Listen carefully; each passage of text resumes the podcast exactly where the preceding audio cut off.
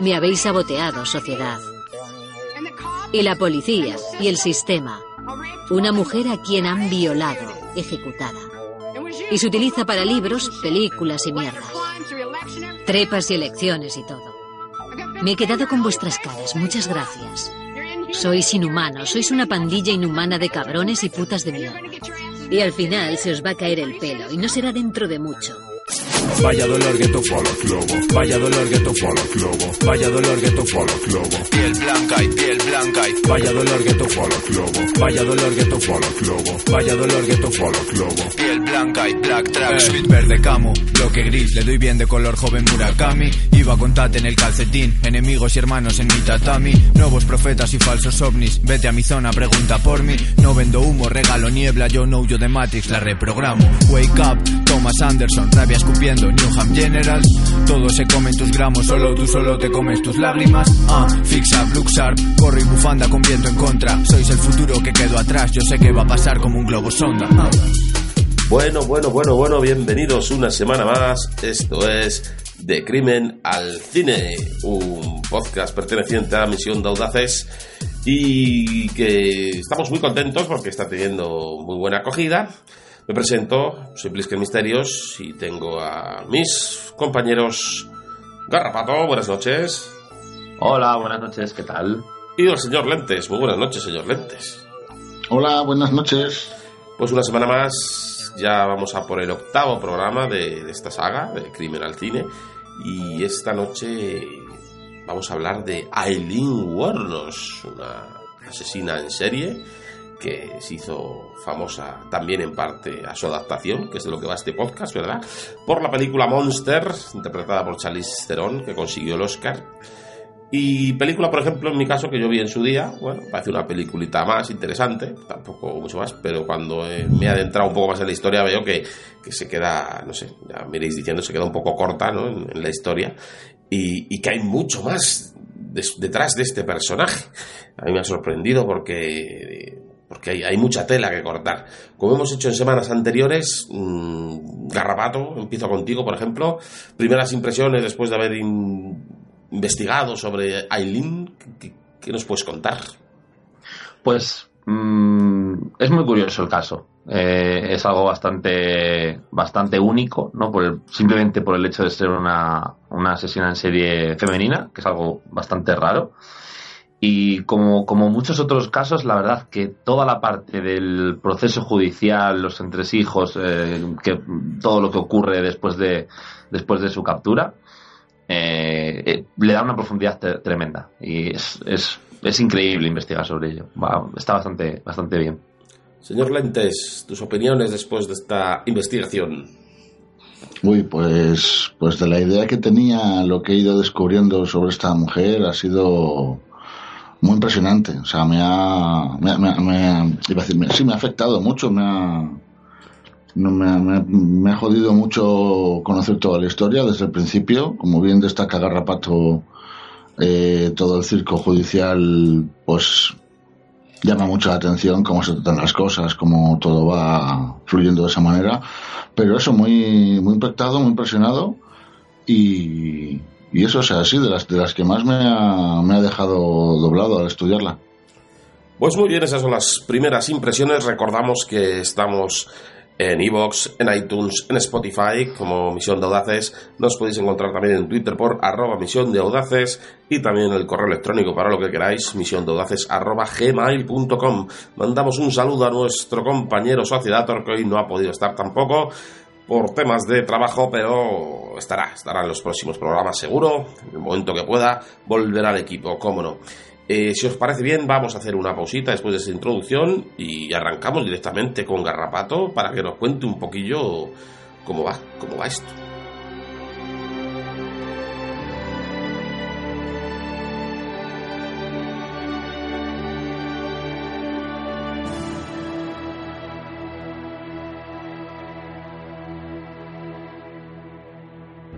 Bueno, pues eh, arrancamos. El personaje de hoy, eh, como ya hemos avanzado en la introducción del podcast, es Eileen Wornos, eh, natural de Troy, Michigan, nacida en el, en el año 1956, el 29 de febrero, año bisiesto, un día muy peculiar para un personaje tan peculiar o más.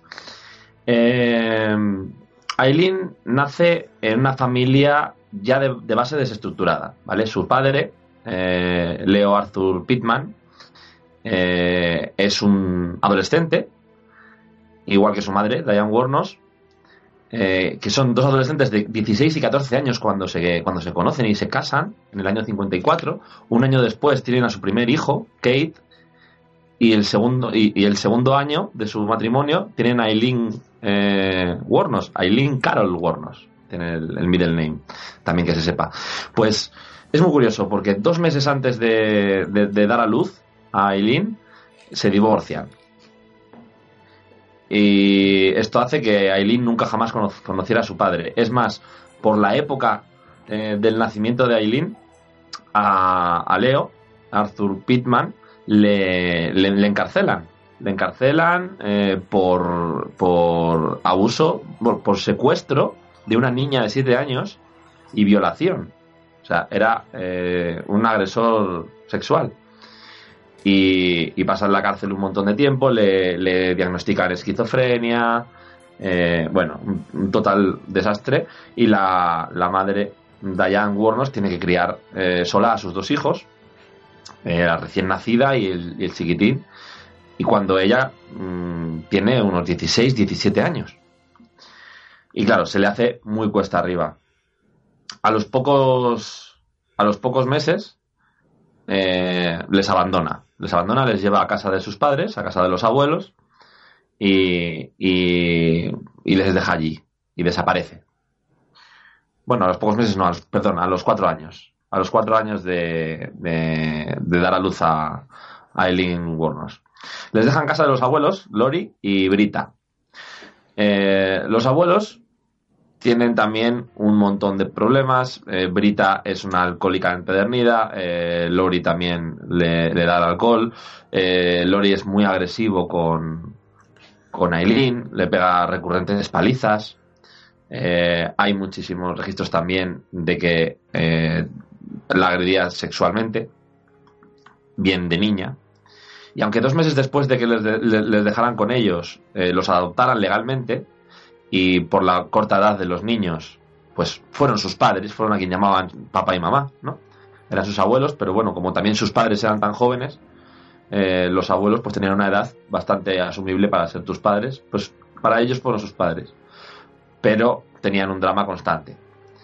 Eh, Aileen recibía constantes eh, palizas con el cinturón, agresiones sexuales, eh, también dicen que eh, Lori, el abuelo, también había agredido sexualmente a la, a la madre de Eileen, a Diane. Eh, vamos, que era una joyita. Mm. Incluso hay especulaciones de que quizá podría haber llegado a ser el, real padre biológico de Eileen Wuornos. Cosa que, cosa que, fijaos todo lo que, lo que enrevesaría también esta, esta familia. Lo cierto es que también eh, Aileen, pues creciendo en ese, en ese, en ese panorama tan, tan horrible, pues la sexualidad creció, eh, era un concepto que para ella pues está totalmente distorsionado respecto a lo que, a lo que podemos conocer eh, los demás. Entonces para ella, pues digamos que era como una herramienta más de comunicación, tenía relaciones sexuales con su propio hermano, desde los nueve años intercambiaba felaciones por cigarros con, los chicos del barrio. Eh, a los 11 años seguía, estaba prostituyéndose. A los 11 años se fue de casa. Era tan terrible la situación con todas las violaciones, palizas y demás, que se fue de casa, pero tuvo que volver. No, no pudo. Una niña de 11 años, pues se debió de ver eh, acorralada y, tuvo que volver. A los 13 años se quedó embarazada, eh, supuestamente de un amigo de su abuelo. Hay también muchos eh, rumores o, posibilidades de que ese, propio embarazo fuera fruto de las, de las violaciones del abuelo y fuera, fuera también un hijo suyo. Hay, hay incluso hay como más, más teorías que si había un, un pedófilo en el barrio y había, bueno, hay un montón de, de, de No está confirmado al 100%, pero bueno, el caso es que se quedó embarazada mm, siendo, siendo preadolescente, vamos, justo cuando empezó a ser fértil, me imagino. Y, y tuvo que dar al niño en adopción. No es que diera al niño en adopción voluntariamente, es que lo dio a luz en una casa de, de, pues de madres solteras, de, donde las niñas iban a, a tener a los niños y no le dejaron ni sostener el bebé en sus brazos. Según parió, se lo llevaron a a la otra habitación y ya no lo volvió a ver. Le, obligaron sus, sus abuelos, ¿no? Sus, los que ella llamaba padres. y bueno, Exacto, y ahí la, la, la, situación, pues imaginaros, empeoró todavía más. La abuela fallece debido al alcohol, estaba totalmente, eh, tenía fallo, tuvo un fallo hepático derivado de, del alcoholismo que, que era evidente en ella. Y eh, a los 15 años de, de Aileen, el abuelo la echó de casa. La echó de casa, le echaba en cara que su, su mujer había muerto por por culpa de ella, eh, bueno, tenían una situación muy insostenible y Aileen se fue a vivir al bosque. Estuvo un par de años viviendo en el bosque al final de la calle, donde vivía como podía, montaban ahí pequeñas mm, comunidades, tenían eran también una época muy muy convulsa en ese sentido para la juventud en, Estados Unidos, era la época de pues de Vietnam, eh, había pues el movimiento hippie muy incipiente, experimentación, drogas. Y bueno, mm, estaba pues vagabundeando y viviendo en el bosque, a veces se metía en un coche a dormir, eh, cuando nevaba lo pasaba fatal. Recordamos que estamos hablando de Michigan, Michigan que está al norte de Estados Unidos, donde eh, hace unas temperaturas súper duras en invierno. Eh, es un sitio súper hostil pues estaba ahí viviendo en la calle como podía. Mientras, pues seguía prostituyéndose, eh, cambiando pues favores sexuales por, pues, por cigarros, por, lo, por dinero, por lo que fuera. Y más o menos así estuvo hasta los, hasta los 20 años. A los 20 años, eh, bueno, esto incidió más o menos la época, eh, su hermano Keith muere, de, muere de cáncer. De cáncer, sí muy jovencito, más o menos por, en, el año, en el año 1976. Y Aileen eh, decide irse lejos de Michigan y se va hasta Florida haciendo autostop, pues buscando una vida nueva o cambiando de aires, o un reinicio o, simplemente para huir o para buscar un sitio más cálido. Apenas, apenas llegando a, Florida, conoció a un señor mm, muy mayor, eh, eh, tengo he leído datos un poco contradictorios, desde los 69 años hasta los 74, más o menos. Entonces, pues digamos que era un, un anciano prácticamente. yo, yo, tengo hasta 76 anotado. Hasta 76, pues fíjate.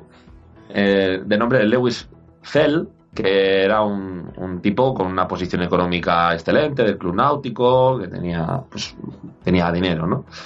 Y esto fue un matrimonio que, yo lo, asemejo ahora a lo, que, a lo que ahora llaman los sugar daddies, porque parece que Aileen estaba mm, pega, arrimada a la, a la cartera del señor Lewis y le cogía el dinero, se iba de juerga, eh, etcétera.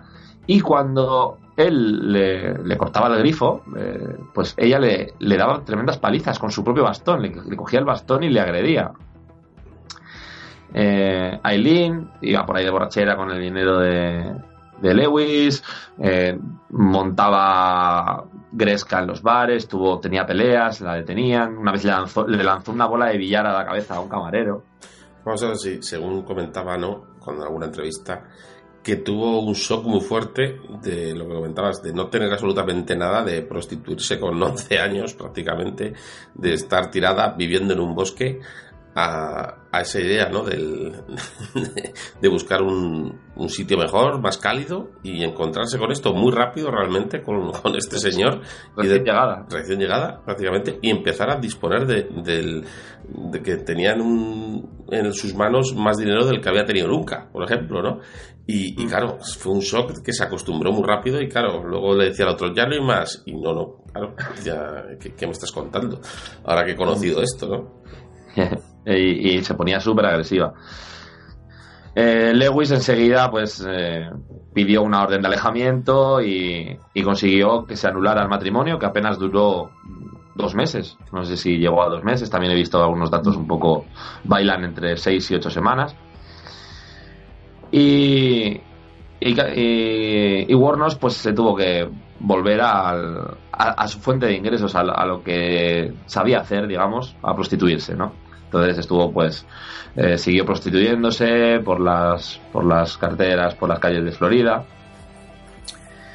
Y bueno, tuvo mm, un montón de, de, movidas, de, de, tuvo una, una detención o, una, un cargo que tenía una acusación era que había ido desde el coche en marcha disparando, no sé, no sé a quién ni a qué, pero tenía ese tipo de, diversiones o de, o, de incidentes. En el año 1981, esto es, pues ya llevaba cinco añitos en Florida, pues tuvo un noviete, le salió mal, eh, estuvo súper deprimida por, por, el desengaño amoroso, se emborrachó hasta los topes, se compró un arma y esto es mm, esto me suena casi muy tarantinesco, ¿no? Eh, en bikini se metió con el arma en un supermercado y lo atracó.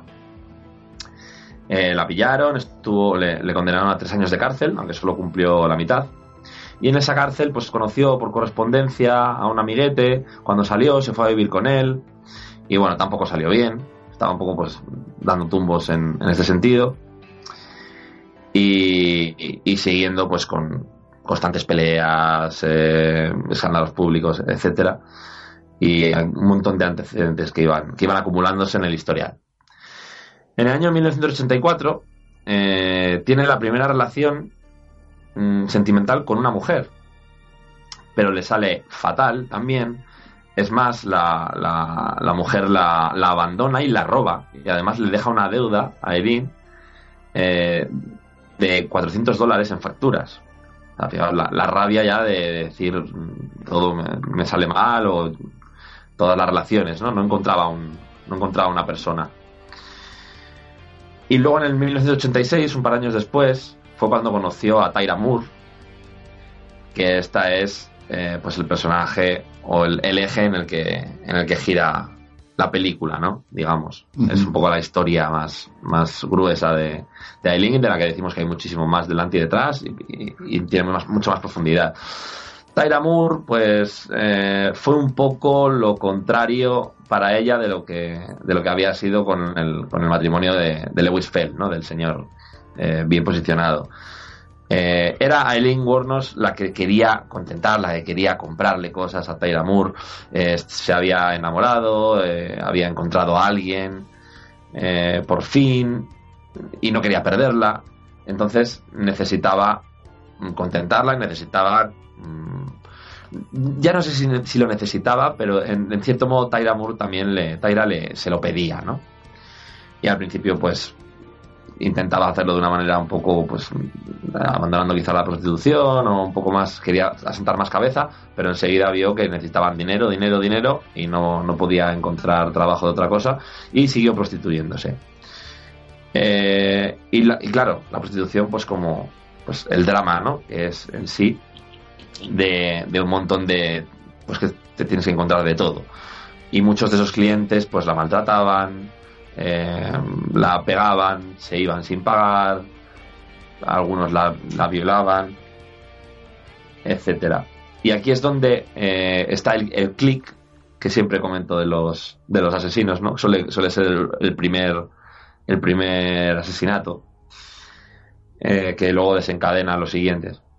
El 1 de diciembre de 1989 mm, se denuncia la desaparición de Richard Mallory, que es un vendedor de una tienda electrónica. No, sí, sí, sí, se denuncia. Sí, no sé sí, si se reparaba, reparaba teles y cosas de esas. Sí, no estoy, no estoy seguro de la fecha. Bueno, no sé si se denuncia ese día o, o ese día es cuando, es cuando lo encuentran. Eh, creo que es, que ese día el que, el que tienen el encuentro. Pues Richard Mallory El- recoge, El recoge 30 de noviembre has dicho, ¿verdad? el 1 de diciembre puesto. El, el 1 de diciembre. Mira, no Recoge, sé. Recoge a Richard, da igual, el, es Eso. aproximado. Eh, Richard Mallory recoge a Warnos, que está haciendo la calle, la cartera, está prostituyéndose, la recoge en su coche y eh, tienen un encuentro, mm, como puede ser cualquier otro, con la gran diferencia, eh, y todo esto está basado en las declaraciones de Aileen, obviamente, eh, de que Richard Mallory mm, ya no solo la, la agredió o intentó violarla o sodomizarla sin, sin su consentimiento, como, como le podía haber pasado más veces, Una abeja.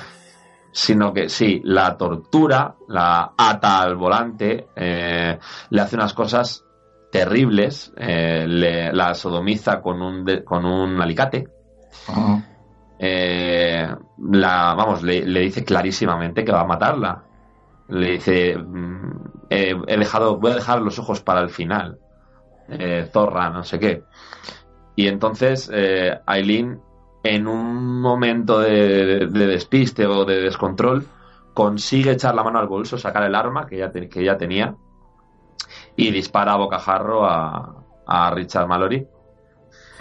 Y, y aquí es donde eh, aprende y empieza a entender también cómo funciona, cómo funciona esto de matar, ¿no? Porque es una cosa que igual las películas siempre nos han dado una idea Claro, un poco diferente. Digamos, No también, digamos también, ¿verdad? Que este hombre, el Mallory, eh, puede pensar, eh, claro, bueno, eh, eso es una excusa que se ha buscado aquí Aileen, ¿no? Para decir que ha sido defensa propia y tal, pero no, aclaremos que ella, sin saber esto, obviamente, pero no, este hombre ya tenía antecedentes por agresiones sexuales, o sea, era, un- Eh, era una eh, buena pieza, ¿verdad? Antecedentes que había estado cinco años preso. O sea, no, no hablamos de uno que pasaba Entonces- por allí, precisamente. Por, por eso este caso está, es el que está mejor documentado, digamos, o el que tiene más vericidad, porque, porque es muy factible que pasara todo, eh, todo lo que, lo que cuenta eh, Aileen Wuornos en el, en el juicio.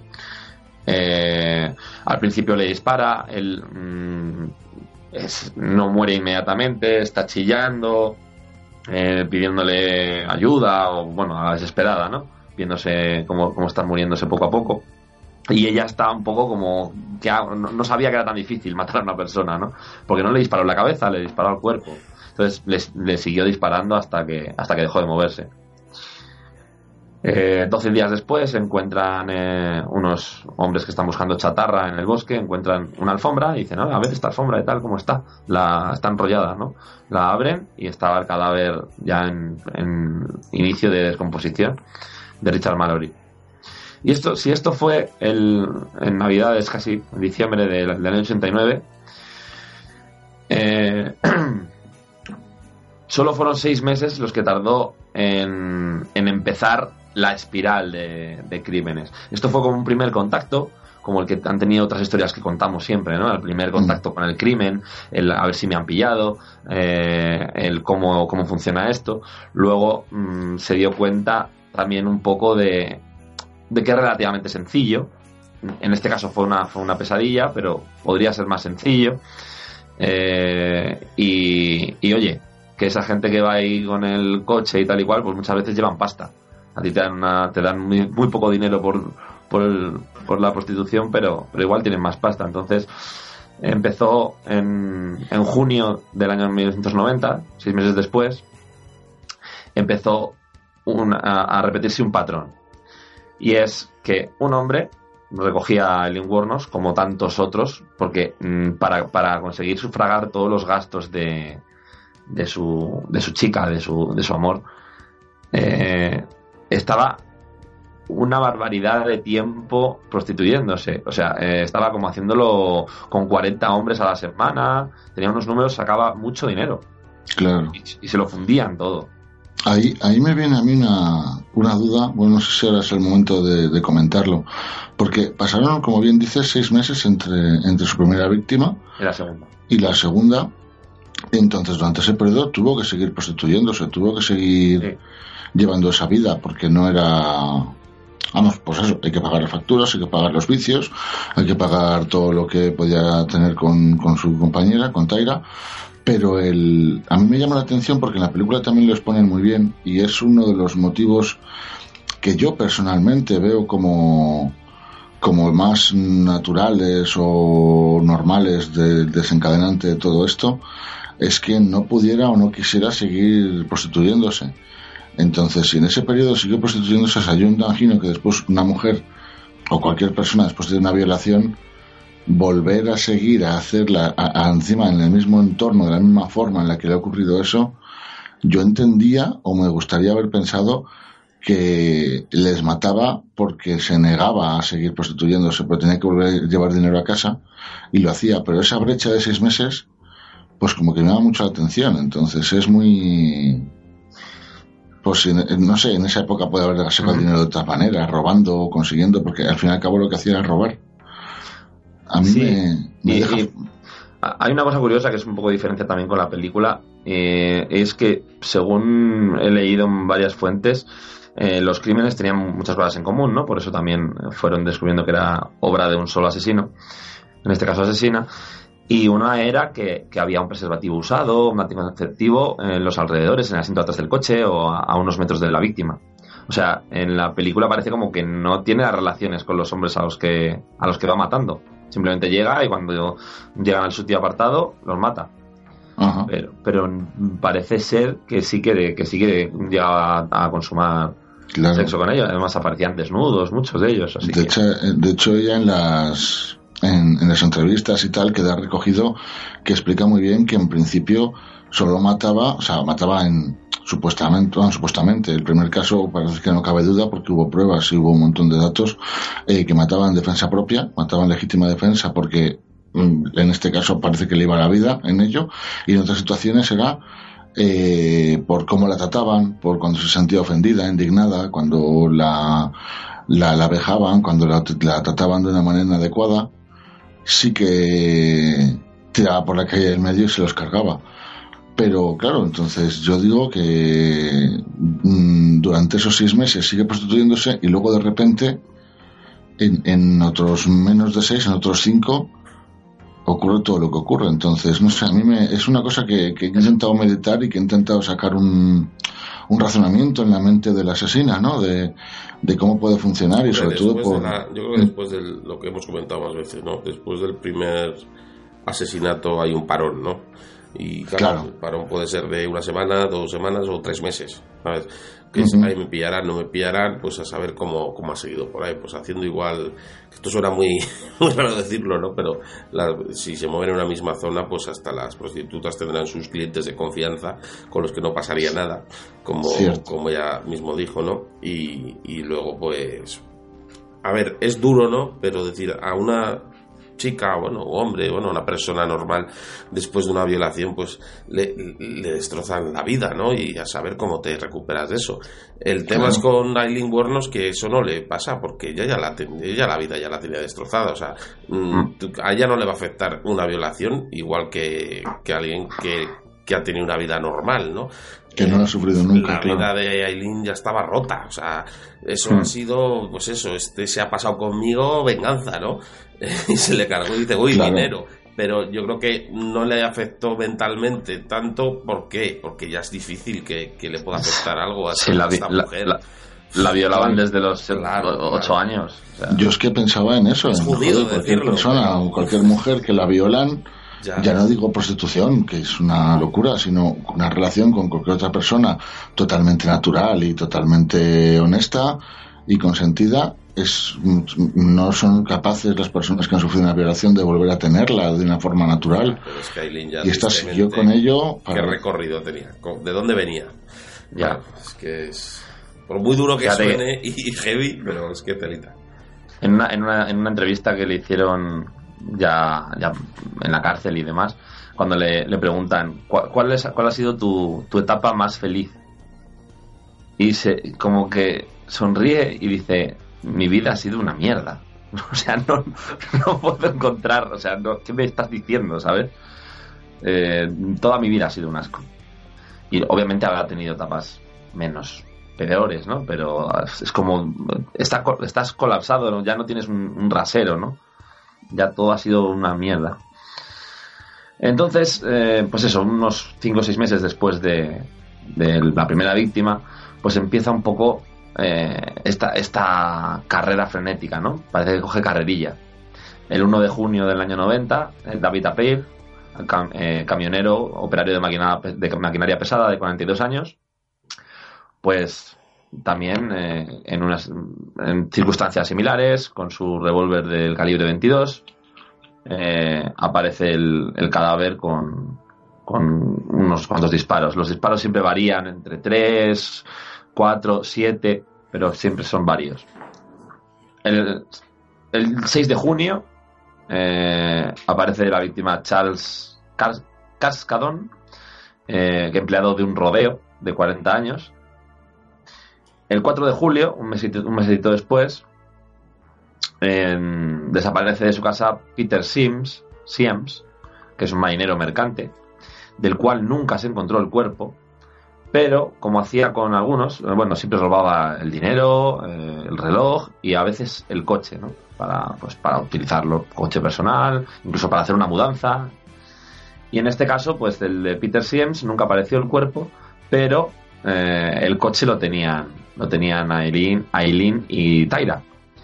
Y unos días después de, esta fecha, del asesinato de Peter, Aileen y Tyra se estrellan con el coche mm, contra una valla de una reserva india. Eh, la gente pues va a socorrer a ver qué pasa y huyeron, no se dejaron ayudar y, entonces la gente observó que había manchas de sangre en el coche y tal. Y pues obviamente llamaron a la policía, ¿no? Entonces, claro, se encontraron con que el coche de un desaparecido había aparecido aquí con, mm. dos mujeres al volante que habían huido. Entonces, entre, entre todos, pues la, policía, con todos los testigos que había, pues hicieron unos retratos robot de las dos mujeres y, y, los pasaron pues por todas las comisarías. Mientras tanto, seguía actuando Aileen Wuornos el 30 de julio, mm, menos de un mes después. Eh, Troy Burres, vendedor ambulante de 40 años, eh, también desapareció. Apareció su furgoneta, pero sin las llaves. Y cinco días después apareció el cadáver. También pues acribillado a tiros. El 11 de septiembre, un mesecito y poco después, fijaos cómo va, ¿eh? Va más o menos uno por mes, un poco más rápido incluso entra en una, en una espiral brutal. Charles Humphreys, comandante de la Fuerza Aérea de 56, años y retirado, eh, que había sido especialista eh, de casos de niños maltratados, mm, pues también cayó en las, en las garras de la, mujer, eh, ¿cómo la llamaban? La araña negra, ¿no? También uno de, las, de los motes. Apareció su cuerpo dos días después con siete disparos. Este fue especialmente eh, con, especial enseñamiento. 19 de noviembre, un par de mesecitos después, eh, le pasó lo mismo a Walter Gino Antonio, eh, que, es un camionero y policía reservista de 60 años, es, no, era, que cuando apareció llevaba muerto apenas 24 horas. Todos estos casos eh, aparecían en las carreteras de Florida, en diferentes partes, pero más o menos en una zona delimitada. Todos tenían en común que habían sido robados, eh, habían sido, había, había muestras de que había habido sexo, eh, los disparos del, un del mismo calibre, un calibre 22, y habían sido disparos al cuerpo, nunca a la cabeza.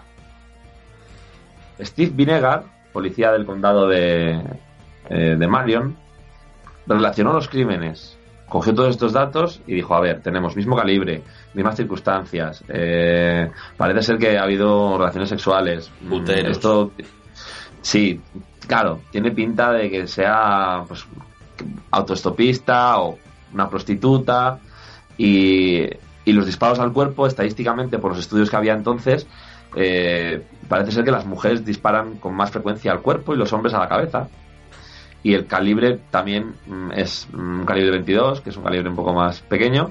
Parece ser que también es un arma que cuando es, elegida en mayor mayor probabilidad por, el, por el género femenino.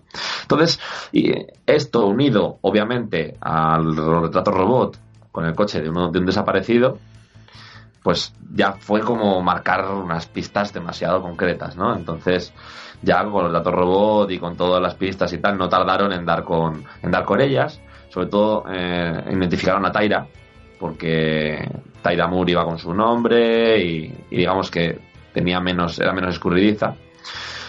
No había tenido muchos antecedentes, había tenido un caso de allanamiento en el año 83 y bueno, no parecía, no parecía la, muy peligrosa, pero su compañera vieron que, que no que no tenía, tenía un montón de nombres, eh, no, estuvieron siguiéndole la pista, ¿no?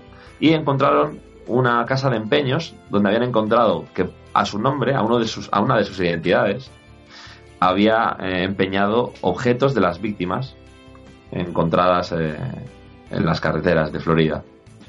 Y además, huellas. Eh, como digo, utilizaban gran variedad de nombres. Susan Lambojoji, Lauren Christian Grady, Kimi Morstring, Susan Blahovec, Camille Mars Green, infinitos nombres.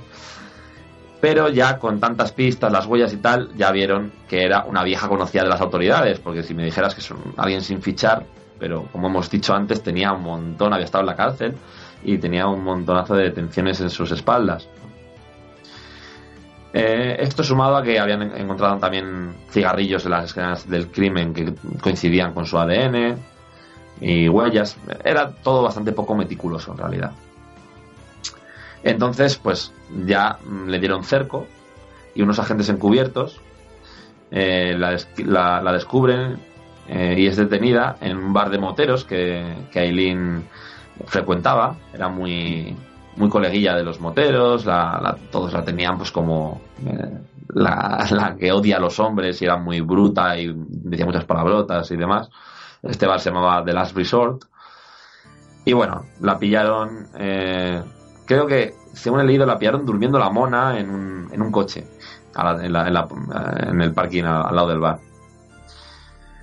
Aileen, mm, en principio fue detenida, no confesó, eh, mm, tenía la cosa de que, oye, podía ser por cualquier cosa, porque si me dices, solo he hecho esto, pero como llevaba toda su vida delinquiendo, dice, pues esto pues puede ser, por, me voy a callar porque puede ser que, sea por cualquier cosa del pasado, ¿no? Y no confesó, y bueno, la tenían ahí, intentaban que confesara y no lo consiguieron. Y empezó a recibir llamadas de Taira. Taira había, había, se había separado de ella unas semanas antes y se había ido, se había mudado. Y Taira había vuelto y estaba en un motel y empezó a llamar a Eileen y a hablar y a decirle que, oye, ¿qué, qué pasa? Que me están presionando, me están interrogando, me están haciendo preguntas, está, está la cosa fea. Y ella, no, no te preocupes, que intentando quitarle hierro, ¿no? Esto no, esto será otra cosa, no te preocupes, que... Claro. Dice, no, pero es que eh, me, van a, me van a meter a mí la culpa y, y, joder, no es justo, tal, y no sé qué, y tengo miedo. Y, incluso cuando ya vio que la cosa todavía no, no, no, se decidía a, confesar a Eileen, Taira amagó con el suicidio. Le llegó a, decir, a dejar caer que, oye, eh, es que yo, como me ve aquí acorralada, me voy a, voy a hacer cualquier cosa, me voy a quitar la vida. Y Aileen dijo, mira, o sea, no te preocupes, voy a confesar. Y entonces Aileen confesó todo, confesó todo para encubrir, para encubrir a Taira, porque vio que estaba en una posición comprometida, protegiéndola, ¿no? Es que sin, sin la confesión en realidad no la podrían... O sea, no había una acusación firme porque todos los todas las demás pruebas eran, digamos, circunstanciales. Sí, tenía un coche de un, de, un desaparecido, pero podía haber robado en otras circunstancias. Sí, tenía objetos de los, de los fallecidos, pero podían haberlos tenido por otra índole. necesitaban una conexión directa con, con el asesinato. Entonces, sin, esa confesión a la que le obligó Taira, no hubieran podido mantenerla en la cárcel por eso, vamos, acusarla de los asesinatos. Le hubieran podido acusar de muchas cosas, habrá tenido el tiempo que hubiera sido en la cárcel, pero habrían tenido que soltar al final. Exacto. El 16 de enero, Aileen confiesa, cuenta eh, acerca de todos los asesinatos. En todo momento dice que que la, que la han violado, que la han maltratado, que la han humillado, que la han vejado, que la han torturado, que ella solo se ha defendido. Y, y todo esto, que todo, todo este esfuerzo que hace para proteger a Taira, lo último que se espera a Elin, yo creo, es que Taira eh, estaba compinchada con la policía, o bueno, o hizo un pacto, ¿no? Entonces, toda esta estratagema para, para hacerla confesar, pues estaba planificada. No solo eso, es más fuerte aún que a mí ah, del ah. documental es lo que. ¿Verdad? Sí, pero eso, eso ahora comentamos porque va, va, va, va enzarzado con todo. Sí, sí. Porque, porque incluso en todo este, todo este en todo este tiempo en el, entre que la pillaron, confiesa y empieza el juicio, que pasa como un año, eh, Arlem Praye, no sé cómo se leerá, y su marido, que son unos fanáticos religiosos que viven en, unos terrenos, eh, adoptan a, Eileen. Un poco como, como también viendo que pues, lo había pasado mal y tal. Y en realidad también eh, se aprovechan. Entonces aquí es donde viene lo que dice, lo que dice Plisken. Desde este, desde este mismo inicio que Taira le hace la jugareta junto con la policía, esta pareja de religiosos mm, que la adoptan, más todo lo que pasa después en todo el proceso del juicio y todos los policías implicados, eh, hay una, una cosa que es una barbaridad, porque está todo el mundo como buitres intentando eh, mm, apropiarse, adueñarse de los derechos de la historia de Aileen, porque es algo eh, inédito, inaudito, una la primera asesina en serie eh, para vendérselo al, al, cine, a, a, una productora. Un circo desde, tremendo. Desde Taira. Espectacular. Desde Taira, todos. Mm, hay policías implicados. Eh, la pareja esta que adoptan a Eileen van por los platos de televisión haciendo un montón de dinero, contando la historia. Pues mira, nuestra hija es la primera eh, asesina, a un exnovio y todo. es una barbaridad. Eh, el 14 de enero. No olvidemos, no olvidemos que Taira, al, saber que existe un asesinato y no, y no acudir a la policía, se convierte en cómplice. Entonces, El, pacto, o sea, el, trato que hace no es nada malo. O sea, al final se fue de, rositas cuando lo había tocado comerse gran parte del marrón. Efectivamente. La, digamos, a ver, la obligaba, no, pero sí que la llevaba a la situación. O sea, al igual que ella trabajaba. Lo dice, es cómplice en el momento que, que eh, las dos están al tanto y, a una le, aunque no sea el brazo ejecutor, ¿no? A una le parece bien y se aprovecha del dinero robado, etcétera, es cómplice. Eso es. Cómplice. La propia palabra lo dice. Sí. Y bueno, Entre todo esto eh, empieza el juicio, el 14 de enero de 1992, un juicio muy mediático, como decimos, está un montón de gente interesada eh, en todo esto, intentando sacar tajada. Eh, y empezaron a salir un montón de, testigos en el juicio, gente del pasado de, de Aileen Warnos, la propia Taira testifica, testifica que Aileen había, hablaba con mucha frialdad de cometer los asesinatos está totalmente, totalmente en, su contra del juicio. Y, y, claro, aquí la principal arma de, Aileen Wuornos, de la defensa de Aileen Wuornos, será la, defensa propia, ¿no? Eh, aquí, claro, el problema es defensa propia. El primero, el primero, que era un, un ex convicto agresor sexual, que tenía las pruebas del coche también eran bastante reveladoras, estaba bastante claro que sí que podía, que sí tenía mucho sentido la historia que contaba Aileen. Pero eh, la propia ley eh, mm. del estado de Florida, hay la, regla Williams, que es una regla que, existía en ese momento, no desconozco si sigue, es una regla en la que puedes, pueden utilizar otros casos para determinar o para ayudar a, resolver un caso. Y esto, en este caso, fue, mm, para la redundancia, fue muy negativo para Eileen, porque el resto de asesinatos el resto de hombres a los que mató, de los que no había pruebas, no había indicios de que fuera por defensa propia, parecía más un poco la versión esta que ha quedado, ¿no? De que empezó pues a conseguir dinero más fácil que prostituyéndose, más rápido y, y, con ese puntito de venganza de los hombres y de venganza de esos hombres que también le han hecho más daño. Pues el propio, la propia existencia de todos esos asesinatos que además se agolpaban y, fueron como sucediendo muy rápido, eh, hicieron que el primero de ellos fuera eh, no fuera más que un componente más de un patrón. Entonces, todo eso arruinó la, defensa de, autodefensa, la defensa de, perdón, de, defensa propia, perdón. Y hizo que, que la declararan culpable. El jurado no la creyó y el 27 de enero eh, el jurado estimó que, que Erin Warnos era culpable de asesinato, de homicidio en primer grado. Y, unos días después, el 30 de enero de 1992, el juez condenó a Erin Warnos a la silla eléctrica que posteriormente eh, llegó a solicitar y pudieron hacer el cambio de silla eléctrica a, la inyección letal, que es finalmente como ejecutaron a, Eileen. El momento de la, de la sentencia, mm, Aileen, que tenía bastante genio, mandó al juez a la, mierda, le dijo que iban a, iban a ir al infierno todos, que estaban, que estaban condenando a una mujer violada, a una víctima, y que ella iba a ir al, cielo y que ellos iban a ir al infierno. A partir de ahí, mm, pues empiezan las alegaciones, ¿no? Empiezan los, los intentos por eh, cambiar la, la, pena de muerte por, por una cadena perpetua, etcétera. Pero Aileen hacía cosas era muy impulsiva, no hacía mucho caso a los abogados, se saboteaba a ella misma la defensa, intentaba meter testigos que, como diciendo, si traigo yo mis testigos, no puedes traer a tus testigos, porque no se puede meter a gente que sabes que va, sospechas, tienes unas grandes sospechas de que van a cometer perjurio, ¿no? Entonces decía esas cosas que, que le venían súper mal, y los abogados era un dolor de cabeza continuo para ellos.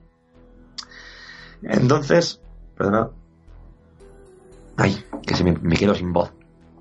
Entonces, mm, aquí empezó el, pues el corredor de la muerte, ¿no? Fueron unos larguísimos 10 años en los que Aileen pues, pasó por varias fases y empezó a deteriorarse mm, o, a parecer que estaba deteriorándose su salud mental, a tener delirios paranoides. Le, le diagnosticaron trastorno límite de la personalidad. Decía que le estaban intentando envenenar que le, ponían veneno los, los, guardias en la comida, que tenía que lavar la comida, que el día que, un día no lavó la comida y, estuvo malísima dos semanas. Decía que, la controlaban mentalmente, que le hacían una especie de, le ponían una, con unos aparatos una especie de impulsos para que no se concentrara y no pudiera hacer nada. Que la amenazaban de violación. Eh, decía que había una conspiración de los policías para vender los derechos de su historia esto, mm, como vemos dentro de los delirios paranoides, había cosas que tenían fundamento. Esa parece cierta. Esa parece cierta. Pero, por ejemplo, llegaba a decir que incluso los policías estaban totalmente al tanto de, sus crímenes desde el primero. Sí, que la vieron hacer que la vieron hacerlo que sabían que era ella que sabían que lo había hecho que la porque que era todo un chapucero y que la habían pillado desde el principio pero que la dejaron matar a más y más y más gente para hacer dinero con, luego con, su historia.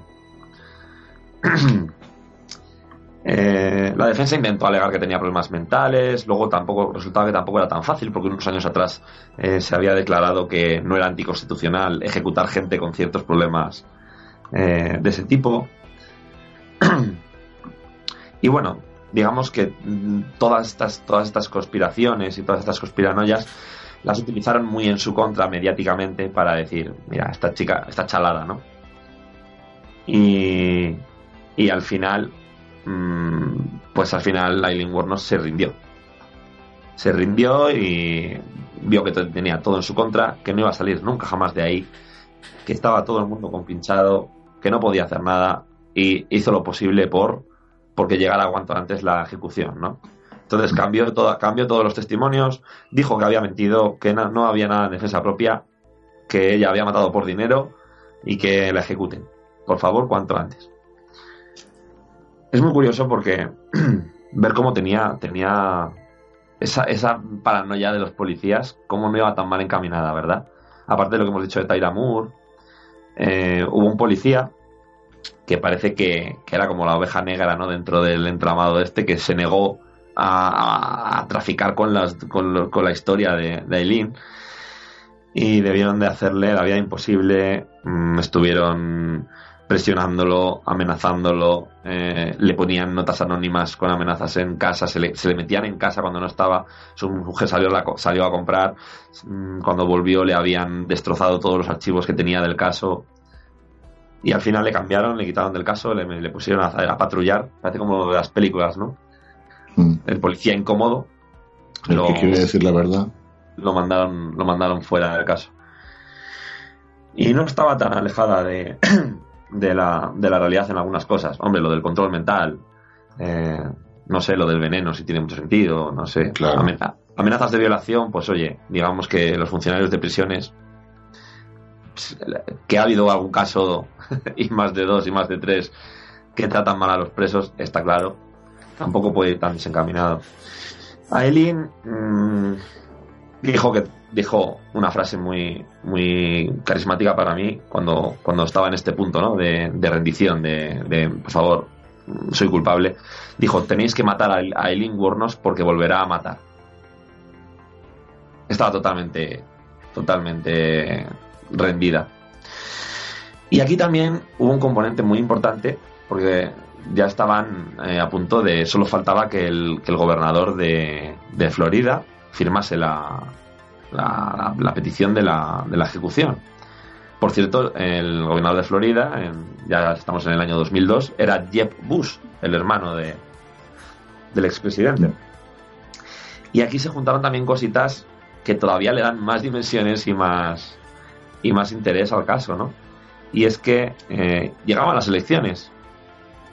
Llegaban las elecciones y Jeb Bush, pues del ala más conservadora ¿no? de, la, política, quería, eh, tenía la oportunidad de, poco antes de un mes de las elecciones, firmar la pena de muerte de, un personaje célebre, ¿no?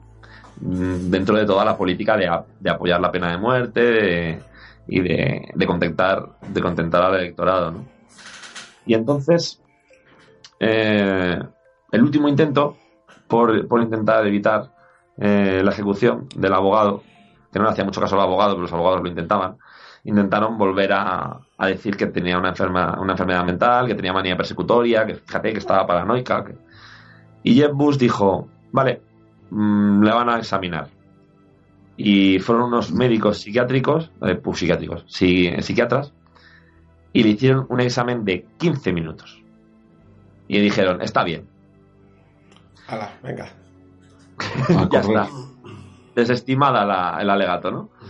Entonces, eh, estimaron que estaba en una salud mental apta para ser ejecutada y el 9 de octubre del año 2002, pasada las 9 y media de la mañana, fue ejecutada por inyección letal en la prisión de Stark, Stark, Stark en Florida. Mm, solo queda la última, las últimas palabras que dijo Eileen Warnos antes de, morir, que dijo, yo solo quiero decir que estoy navegando con el rock, o en el rock, y regresaré como en Independence Day, con Jesús el 6 de junio, al igual que en la película, grandes naves nodrizas y todo. Regresaré. Y acabó un poco la, el, suplicio ¿no? que también tuvo que, pasar, parece ser, eh, dentro de toda esta trama. No sabemos en qué quedó lo de los derechos cinematográficos debido a que hicieron la película justo después. No sabemos. Yo no sé quién se llevó la. Fue un, tema extraño de narices. No, yo estuve, estuve buscando y no encontré nada sobre los derechos y sobre si alguna, esa película en concreto, esta en que nos ocupa, hubo parte de estos intereses, no he encontrado nada.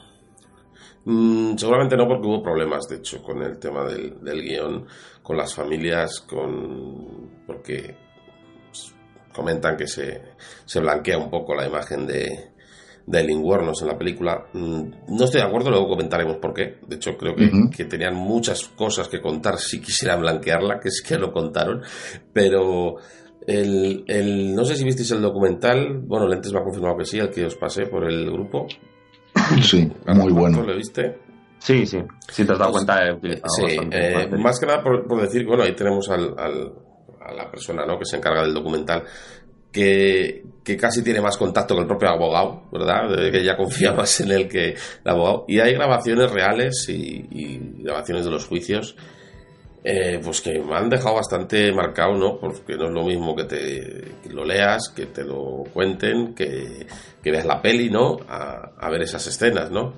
Eh, cuando llegan esas declaraciones en los juicios, ¿no? Que, que no las dan como válidas, ¿no? No les importa nada, pero vemos a gente de que estuvo en el barrio, ¿no? Con, ella cuando era pequeña, diciendo que, relatando cómo veía que se prostituía con, con 11 años, ¿no? Ese hombre que habla de que la vio en una habitación con otros dos amigos y... Con su hermano. O sea... Uno de ellos era su hermano. Sí, eh, otro que llega y, reconoce que fue novio de, de, ella, que tuvo una relación, pero que no quería que la, que la gente lo, lo, lo supiera y que cuando estaba en público con ella la insultaba y hasta la tiraba piedras para que se fuera, la llamaba puta, le llamaba de todo. Y aún así ella eh, pues, pues, lo asumía, ¿no? Decía, bueno, a solas cuando no hay nadie sí que somos pareja. O sea, son, son declaraciones... Eh, luego, como ves cómo, cómo, está totalmente derrumbada, cuando cambia su versión, que es que le ves en los ojos, ¿no? El, el decir lo que ha dicho Garrapato, ¿no? Ese momento de me rindo, no puedo más que me maten ya, ¿no? Eso es. Y el tema de las víctimas, mm, claro, dices, hablando mal y pronto, ¿no? no son puteros, ¿no? Eso está claro, ¿no? Y ya el tema moral de cada uno como los considere. Y, y lo que está claro es que, que claro que es importante esa primera víctima, porque joder, con los antecedentes y y, lo que tenía, ¿no? Y cómo ha sido utilizado decir, no, no, pero como con los demás hizo lo mismo, esa no. En vez de decir, oye, que es que esta primera víctima fue quizás la causa, ¿no? Lo que es el clic para ir para adelante.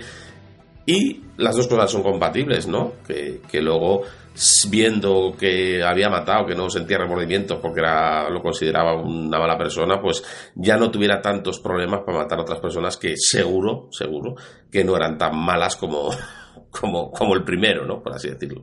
Entonces creo que son cosas compatibles que se pueden decir. Lo que sí que tengo claro tras escuchar a Garrapato, ver los documentales, es que la vida de esta chica, ¿no? De Aileen Wuornos es horrorosa. O sea, es que todo el mundo la ha tratado mal. O sea, desde pequeña, cuando la única persona que parece que, ¿no? Que tiene ahí cierto amor, confianza, también la traiciona eh, lo que ocurre en el juicio con los policías, ese, circo ¿no? De, intentar aprovecharse de, los resquicios ¿no? De, que le quedan para hacer negocio con ella.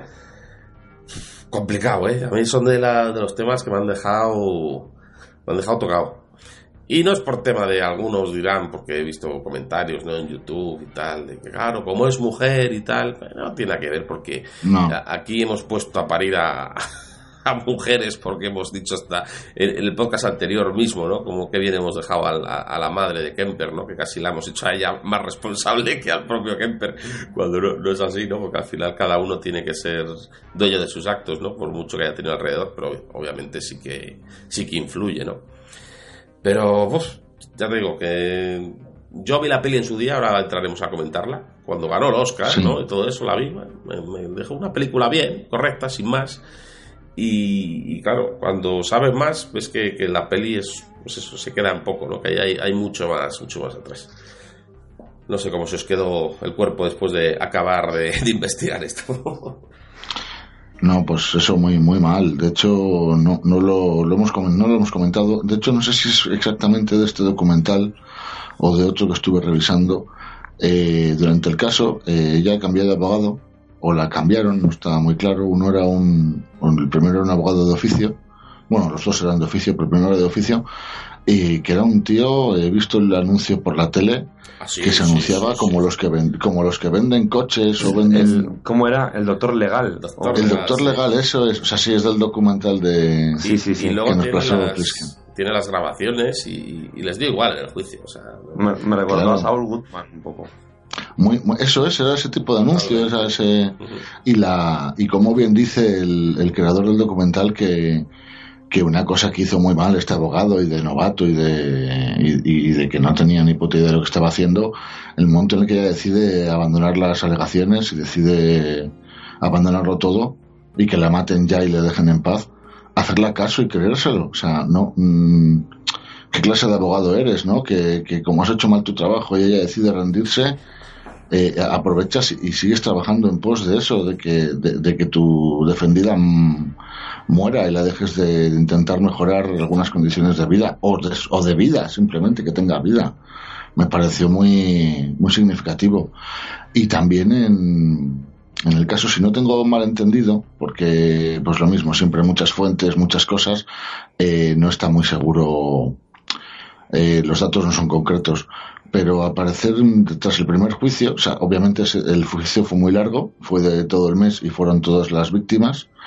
Eh, la primera fue entre la primera y la segunda víctima de los, los juicios, la primera y la segunda víctima, perdón, cuando digamos se destapó, fue un periodista, no fue una no fue su abogado durante el juicio, que otra torta que hay que darle.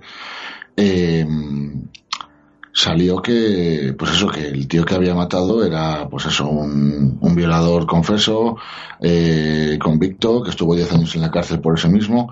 Y en esos casos, en principio, eh, no, sé, no son una nulidad del juicio, pero sí poderla repetir con nuevas pruebas. Cuando son tan significativas como esas, eh, y no le permitieron tampoco. Había pruebas de, en, el coche, el coche le pudieron estudiar porque los demás igual pasaron de ellos y tal, pero en este, ese le pudieron estudiar, vieron que había daños en el coche, que había... El volante. El volante roto, eso es, el... Y también pasaron de ella, entonces es lo que hemos dicho, o sea, su conspiración de, de que sabían que desde el primer asesinato que ella seguiría matando y que eh, la dejaron hacerlo para luego vender la película y todo eso, que es muy descabellado, obviamente. O sea, no va a dejar ningún, ninguna fuerza policial, ningún ninguno del, del, mundo va a permitir que nadie siga matando gente para eso. Pero que lo pueda pensar y que tenga sentido que, en el primero pasaron de ella para poder hacer más el circo mediático y para poder crear más, hacer más grande la historia, yo me lo creo perfectamente. O sea, se rieron de ella y consiguieron aumentar el, circo hasta que ella pidió que la mataran.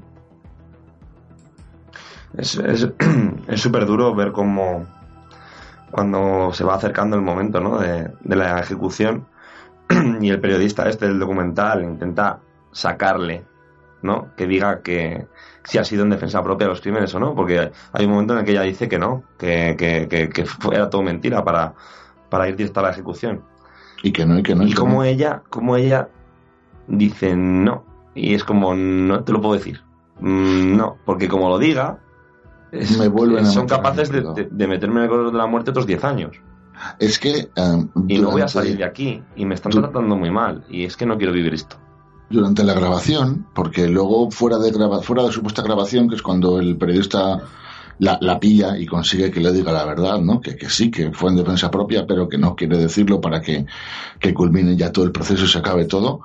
Eh, durante la grabación se, se, pilla los dedos muchas veces cuando habla, se le escapan cosas de, no tengo ahora nada en la cabeza concreto, ¿no? Pero eh, se contradice de forma muy leve en el que se ve que, que se está traicionando a sí misma, a su consciente, que, que sí que es verdad que por lo menos el primer caso fue real y los siguientes al menos lo sintió así en alguno que otro. De hecho, ella insiste en que no todos, pero que sí que hubo más.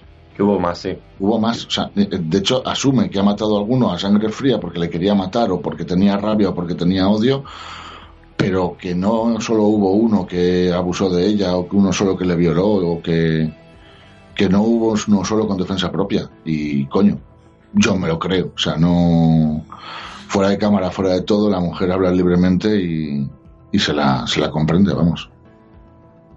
Bueno, antes de nada, si alguien quiere buscar el documental del que estamos hablando, el, periodista, bueno, es Nick Brownfield, ¿no? Y es, bueno, es bastante famoso, tiene un montón de premios, ha hecho un montón de, de, de reportajes y de documentales, pues, chungos, por así decirlo, ¿no? Que intentando, eh, mojándose, por así decirlo.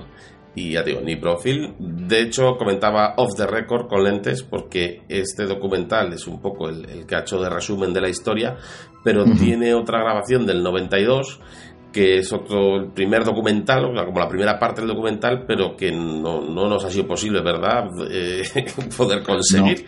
Es del 92, o sea, es justo grabado en, pues eso, se le sacó en, el momento, ¿no? Porque este ya, de, este ya de, por así decirlo, de resumen de todo lo que pasó es del 2003, mientras que el otro es del 92. El de 2003 está en YouTube, es fácil de encontrar, ¿verdad? Y no hay problema. El otro y no, Sí, sí, es, está muy bien. De todo punto. Y no sé qué iba a decir. Ah, bueno, eso es Life and Death of a Serial Killer, ¿no? Si no me equivoco. Sí, Vida y Muerte de un asesino en serie. Vida y Muerte de un asesino en serie. Aileen Worms. Y pues eso, que, que, todos los oyentes, la película ahora hablaremos de ella, que también es muy recomendable, pero el documental más aún. O sea, si pueden ver el documental, empaparse de la historia y luego ver la película, la van a disfrutar muchísimo más. Muy bien, pues alguna cosa más que decir, garrapato, lentes, antes de ir a por la película. Parece ser que no. Mm, no, seguramente, seguramente durante la película. Sí, como siempre. Nada, algún dato. es que Garrapato expone todo tan bien que no hace falta añadir. Qué gusto, eh, qué gusto. Y eso que hoy no, le he hecho, hoy no le he hecho la pregunta cero, ¿eh? ¿No te has dado cuenta? No, yo no, tengo ni idea. No, no, no, podía ser nada, tenía 15 años. El ya, ya, es que Era... 15 años no se puede ser fogonero en esta vida. No se puede, fogonero hay que tener 18. no, pero el, el segundo padre. El, ah, bueno el abuelo sería era, carbonero, entonces. ¿Veis? Siempre hay algo ahí, siempre hay un... Igual puede valer. Una pausita y. y hay que quitar hierro. Venga. Claro, carbonero, tal.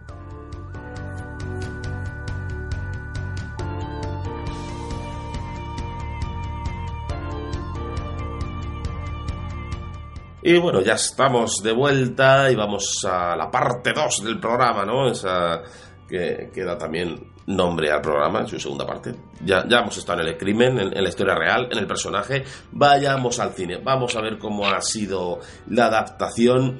Mm, vamos a comentar un poquito los datos técnicos. Eh, esta película, pues, eh, directora Patty Jenkins, que últimamente más de actualidad, ¿no? Porque es la que se ha encargado de, Wonder Woman y, a, puntito de, sacar la, segunda parte ahora en breve. Que no sé si iba, iba a ser un. iba a ser precuela, creo. Mm, no sé. no he visto la primera. Yo los que los superhéroes. Bueno, les, tengo, les veo cuando me obligan, ¿no? Cuando quedo y me dicen, vamos a ver una. Digo, bueno, pues la vemos, pero a mí. Yo, como sabéis, tampoco soy fan de los superhéroes. Esta de Wonder Woman se deja ver, vamos. Se me hizo un poco larga al final, pero bueno, no, no es de las. No, es Batman Superman ni Superman de estas que, que me duermo, sí, pues está menos la, medio la vi entera. La vi entera, pero se me hizo larga. Habrá que echarle un vistazo, hombre. Bueno, más viendo, viendo que la autora está, ya solo, ya solo por eso se merece el visionado. la película, pues bueno, la, actriz protagonista y quien lleva todo el peso de la película, ¿verdad? Pues Charlize Theron. Ahora hablaremos un poco de su actuación, pero decir que que ya era conocida, pero esta película pues la, catapultó aún más porque ganó el Oscar. Eh, hizo una transformación, ¿verdad? Cogió 15 kilos. Mm, bueno, bueno, tremendo trabajo de maquillaje, aunque bueno, ella, ella puso el resto también. Tenemos también a, mm, a Cristina Ricci, ¿no? Que, es, que hace de Taira. Eh, bueno, decir que Charlize Theron es un bellezón de actriz, ¿verdad? y hicieron un trabajo para, ¿no? Como para fearla, para transformarla, ¿no? Que es impresionante. es, eh, exactamente igual. Es una maravilla lo que hicieron. Que en el caso de Taira, de Cristina Ricci, se les olvidó. ¿no? Ahí falló el maquillaje, sí. sale, sale guapa. No, no, es que yo no sé. Igual es que somos de una generación que nos tocó ver a esta chica ya en Casper. Igual no somos objetivos, o al menos en mi caso. Me parece adorable esta, esta chica, ¿no? desde siempre además como la hemos visto un poco crecer, entonces claro, mm, tú ves la imagen de la Taira original y, y es que Cristina Ricci es que ya de, sí es, ya de sí es guapa, pero Charlize Theron también es guapa y la han, pero es que hasta no, la han dejado tal cual. Muy mal. no, no, sí, ahí, la cagaron. Es, como un angelito, no me jodas. Sí, porque además, si te das cuenta, la Eileen Wuornos a ver, luego ya todas las imágenes de la cárcel, ya con 10 años ahí encima metida, más demacrada y tal, está más fea, ¿no? Sí. Pero de joven no era nada fea. No, tenía la boca un poco, ves, la, la, tal así, pero no es una chica es que fea. O sea, claro, te quedas con la imagen de, antes de su ejecución que ya está súper desmejorada. Pero bueno, ah, era una, una, claro, pero cuando se, cuando se conocieron, hmm. eh, Taira y Aileen, eh, Aileen tenía 27 o 28 años. No, es que mm. seguramente Aileen, eh, no, y sin seguramente Aileen era más guapa que Tyra. Era mucho más guapa. Y claro, en la peli, en la peli, tú ves a Aileen que sale ya fea y a Taira. Sí, pero no, no del todo, o sea, quiero decir, también, no del todo, también ves que, que, no es tal. Pero claro, es que la otra, pero, un angelito ahí. Y, y, y, y, claro, sale Taira diciéndole, qué guapa eres. Y tú diciendo, bueno, depende con quién la compares, contigo, bueno. Le falta decir a la otra, no, guapa tú. Guapa. Quiero, quiero pensar que... yo quiero pensar que a Richie la dejaron tal cual y, tenía ese aspecto de angelito que destaca Plisken y tal, porque es lo que pide en la historia de la película. Igual en la historia real no era tan angelito. Así es como la vería ella, ¿no? Igual podemos, Eso es, disculparlo, ¿no? Es, es, es, la imagen no, no, no. De, Yo no creo que haya que disculparlo. No, Yo creo que si te esfuerzas tanto, si te esfuerzas tanto en un, en un maquillaje, en una representación y tienes una Pero para meternos dentro, si lo que quiere la directora, ponte en el caso, que no lo sé, esto ya es aquí a jugar.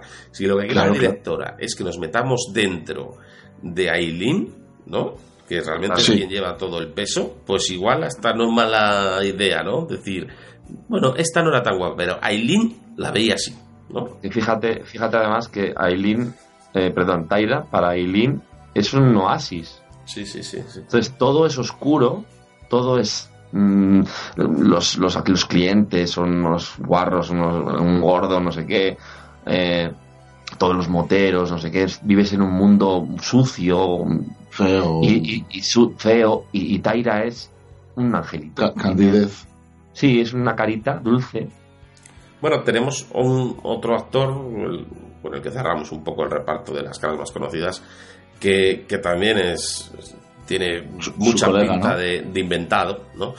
Que es, Thomas, ¿no? Este hombre que la, deja estar ahí en el, en el en los almacenes, almacenes que es que, es, que es un actor pues, de toda la vida, ¿no? Bruce Dern. Eh, Secundario de lujo. Sí, bueno. Padre de Laura Dern, que igual hay gente que le suena más, que es la, la, de Parque Jurásico, ¿no? Recientemente la hemos visto en Star Wars mm. también, ¿no? y, en Twin Peaks la hemos tenido en la última temporada. Bueno, Bruce Dern, pues eso, un mítico, mítico de, toda la vida, ¿no? Un secundario con nominaciones al Oscar, bueno, del western, eh, estuvo ya cometieron dos errores, eh, sobre todo el regreso, que no sé si es, un peliculón que me encanta.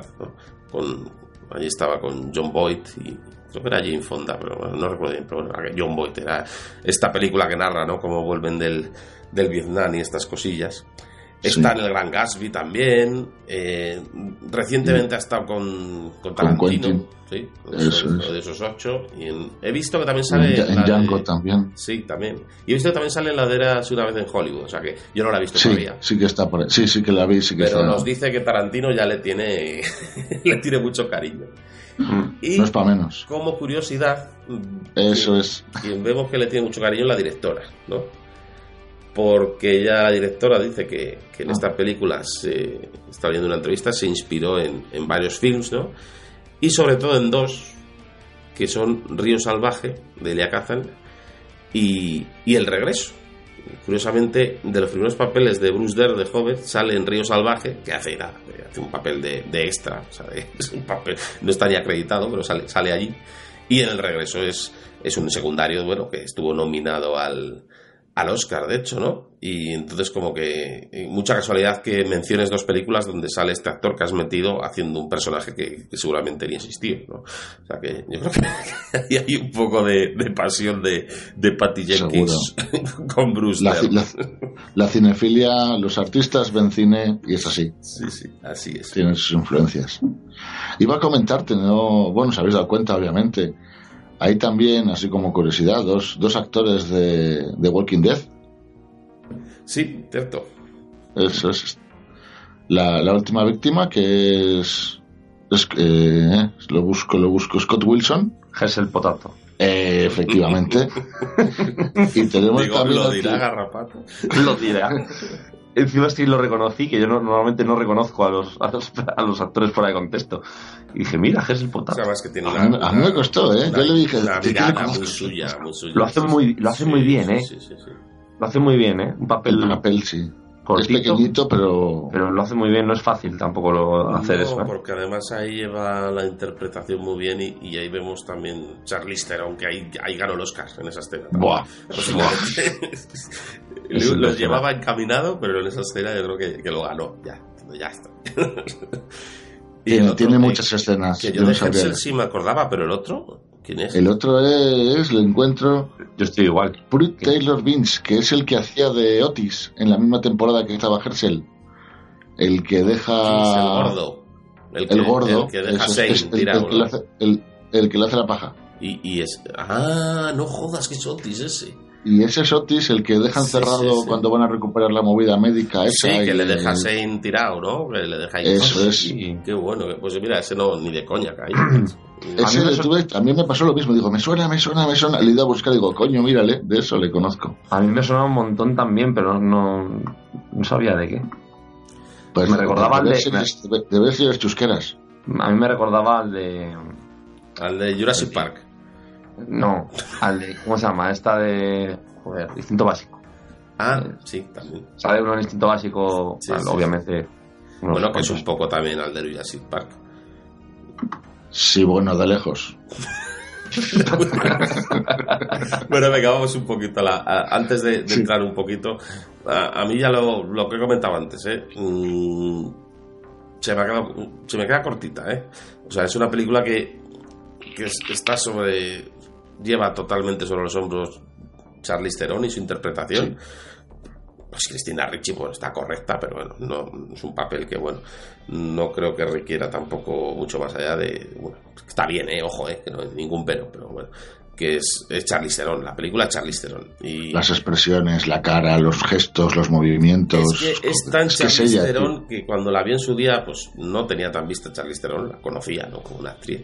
Pero fíjate que luego ha seguido haciendo, bueno, sobre todo Mad Max, ¿no? Que nos ha flipado a todos, por ponerte un ejemplo, ¿no?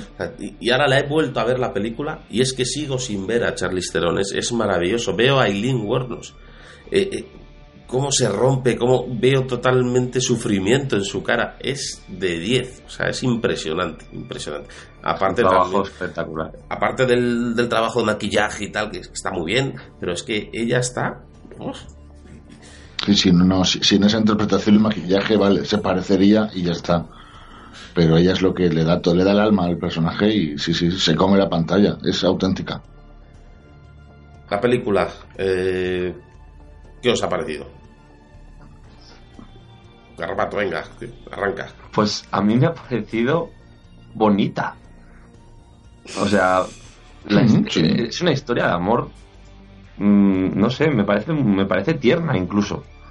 Dentro de todo lo que, dentro de todo el drama, es un poco lo que, lo que está más suavizada la historia que realmente la vida de ella. O sea, me explico. Eh, cuando dicen que la han blanqueado un poco, yo no estoy de acuerdo porque si quieres blanquear al personaje, ¿no? A, la, a Eileen Wuornos, al personaje real, metes todo lo que ha pasado en su infancia y metes todas las perrerías del juicio y, cómo la volvieron loca. Porque ahí entonces el, espectador empatizaría muchísimo más con ella. Aquí si te das cuenta, eh, sí, obviamente hay retazos, ¿no? De, de, que su infancia ha sido tal, pero no hay no cuentan prácticamente nada de su infancia, porque ya empieza de, adulta y haciendo la calle, por así decirlo. Eh, mm. Del juicio no hay prácticamente nada. O sea, se ve como si hay una traición de Taira, pero muy rápido y ya. Y los asesinatos, pues te pone que sí, que el primero fue muy malo, pero que al resto, a otro también se le veían malas intenciones, pero que al resto más o menos se los cargó eh, con dolor y sufrimiento, pero que eran, se cargó inocentes, ¿no? Entonces, mm, no creo que haya un blanqueo especial del personaje porque si hubieran querido realmente blanquearlo, tenían más material para hacerlo. Y, joder, es todo lo. O sea, vamos a ver. Abandonada, violada por su abuelo, eh, en el barrio con 11 años prostituyéndose, o sea, material si hubieran querido, hay. Entonces, lo que pasa es que sí que estoy de acuerdo que la historia sí que eh, la cierran un poquito así, como es una historia de pues sí, tiene totalmente razón, como una peliculita. Yo la veo una peliculita. Es un casito, ¿no? Bueno, a mí me dejó muy mal cuerpo, ¿eh? La volví a ver y me volvió a dejar mal cuerpo otra vez. O sea, no es. Es bonita porque el pozo que deja es de. No sé, como de, autenticidad, ¿no? De que, te, de que te crees todo lo que les pasa. Pero. a mí me deja jodido esta peli. yo no sé decirte. Me parece. A ver. Mm, Quizás porque lo comparo con la historia real que tiene tanto, tanto detrás, ¿no? Detrás y, después. Y, y, antes, o sea, todo lo que le rodea.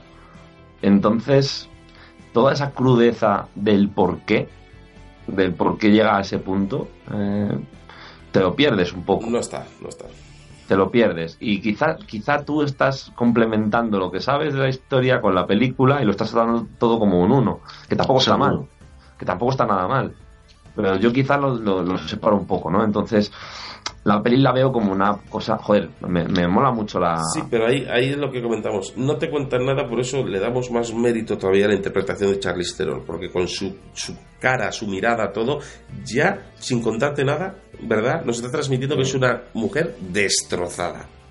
Destrozada. Y eso es un mérito enorme de, de la actriz, ¿eh? Hombre, eh, no, olvidemos que la película empieza con el, auténtico, por cierto, que no sé si lo, no lo hemos comentado porque me he caído un par de veces y no sé si lo habéis dicho, el intento de suicidio real que tuvo antes de conocer a Taira. O sea, ella estaba jodida, estaba en la calle, no encontraba nada, le había salido mal las cosas con lo del viejo, con el otro novio que la pegaba, el otro que tal, el otro que cual, y se iba a suicidar. Y cuando entra en el bar de moteros, en, eh, digo, el de moteros, perdón, en el bar de ambiente, en, en Zodiac, por cierto, que se llamaba, como, como el otro, otro colega que algún día recaeremos sobre él, em, eh, ya se iba a suicidar. Y, lo, y de hecho, creo que si no me equivoco, o sea, lo dice en la película, que ya había entrado ahí, que lo único que quería, o sea, se encontró con alguien y le dio lo que necesitaba porque pensaba acabar ahí. Y, y tuvo esa suerte, o sea, joder, la película empieza con alguien que se quiere suicidar. ¿Por qué se quiere suicidar? Porque le han pasado cosas que, luego ves cómo fluye la historia. O sea, no sabes las cosas tal cual, pero sabes que esa mujer ha sufrido mucho en su vida. Y luego, claro, ahí está Charlize para dar todo lo demás. Sí, pero fíjate que, tiene una expresión corporal eh, brutal, ridícula, que te parece en el sentido de si se lo vieras hacer a alguien, parecía que estás viendo un gag de televisión, ¿verdad? De una persona moviéndose así, como echa cuerpo para adelante, como intenta ser ahí la más chunga de todos, las burradas que le dice al principio a, Taira, ¿no? Cuando la conoce, y, y, a la vez la estás viendo tremendamente frágil. O sea, con una fragilidad y, ese miedo que tiene, por eso empieza a hacer esas cosas, ¿no? Es lo que te transmite la película, de perder a, a Taira, ¿no? Eh, como, como está acojonada, o sea, decir, lo único bueno que me ha pasado en mi vida no puedo perderlo, voy a hacer lo que sea por mantenerlo, ¿no? Entonces es un poco la idea por donde te lleva la película, que sin contarte lo, de antes y lo de después, pues sí te consigue transmitir el... Pero yo creo que, que tiene mucho que ver la interpretación, ¿eh? La película a mí como tal me parece correctita, sin más. O sea, quiero decir no te cuenta mucho, no, no ahonda mucho y, creo que se sostiene por, perdonad por insistir, pero por, la actriz en este caso. No, no, no, insiste bien porque es la verdad. De hecho, eh, en el segundo visionado ya más tranquilo, más tarde he intentado rascar un poco de, de la fotografía, de la dirección, de la ambientación, de, de más cosas aparte de... Y no tiene gran cosa, o sea, yo no la veo súper... No tiene un estilo de la cámara que me haga o sea, no, no es el movimiento de cámara, ni los enfoques, ni los encuadros que me transmitan, los que me hagan. No. Es básicamente la actriz. La música, la música me gusta, el, la mezcla que hace, el, todo es música ambiental, todo es música de los entornos. No me di cuenta del score, lo cual suele ser positivo, pero, o tal vez porque no tiene, no estoy seguro pero la banda sonora le encaja muy bien, le pega muy bien con la época. quizás, perdona que te interrumpa, Lentes, por lo, que, por lo que vas diciendo, que igual a lo que se refería a Garrapato con, con lo bonito, ¿no? Es que hay ciertas escenas de, ¿verdad? De, de Aileen con, con Taira, cuando están bien, ¿no?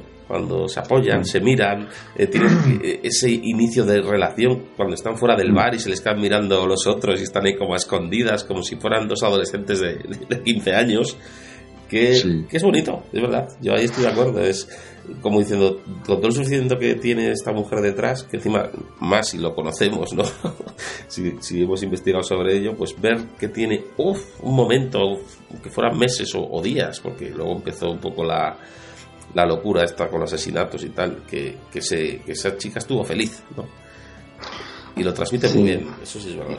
Y el, a mí me, me, llama mucho la atención o sea, todo ese, todo ese sentimiento de voy a dejar la prostitución, voy a encontrar trabajo. Ah, sí, creo que voy a ser, voy a ser mm, veterinario. Y otra, creo que hay que estudiar para eso. Y dice, ah, pues entonces otra cosa, a ver. y, y- de negocios. sí, claro. Y es como. Es la inocencia. inocencia, Es inocencia, es inocencia. Y me. A mí me llegan mucho esas cosas, porque. No sé, yo tuve una vez una. Tuve una vez una experiencia en el. Yo creo que fue en el metro en Madrid. Vi a dos. Pues a dos personas, dos. No me acuerdo ya si eran chicos o chicas. Y estaban hablando de, de llevar el currículum a una empresa o algo así. Y le enseñaba uno al otro una hoja. Y le decía, no, pero con este currículum no te van a dar el trabajo, hay que hacerlo a ordenador. Lo tenía hecho a mano. Entonces, es como, mm, como una realidad que yo no vivo, ¿no? Y la, la- la puedes ver gracias a pues, que estás en la calle, ves, ves gente.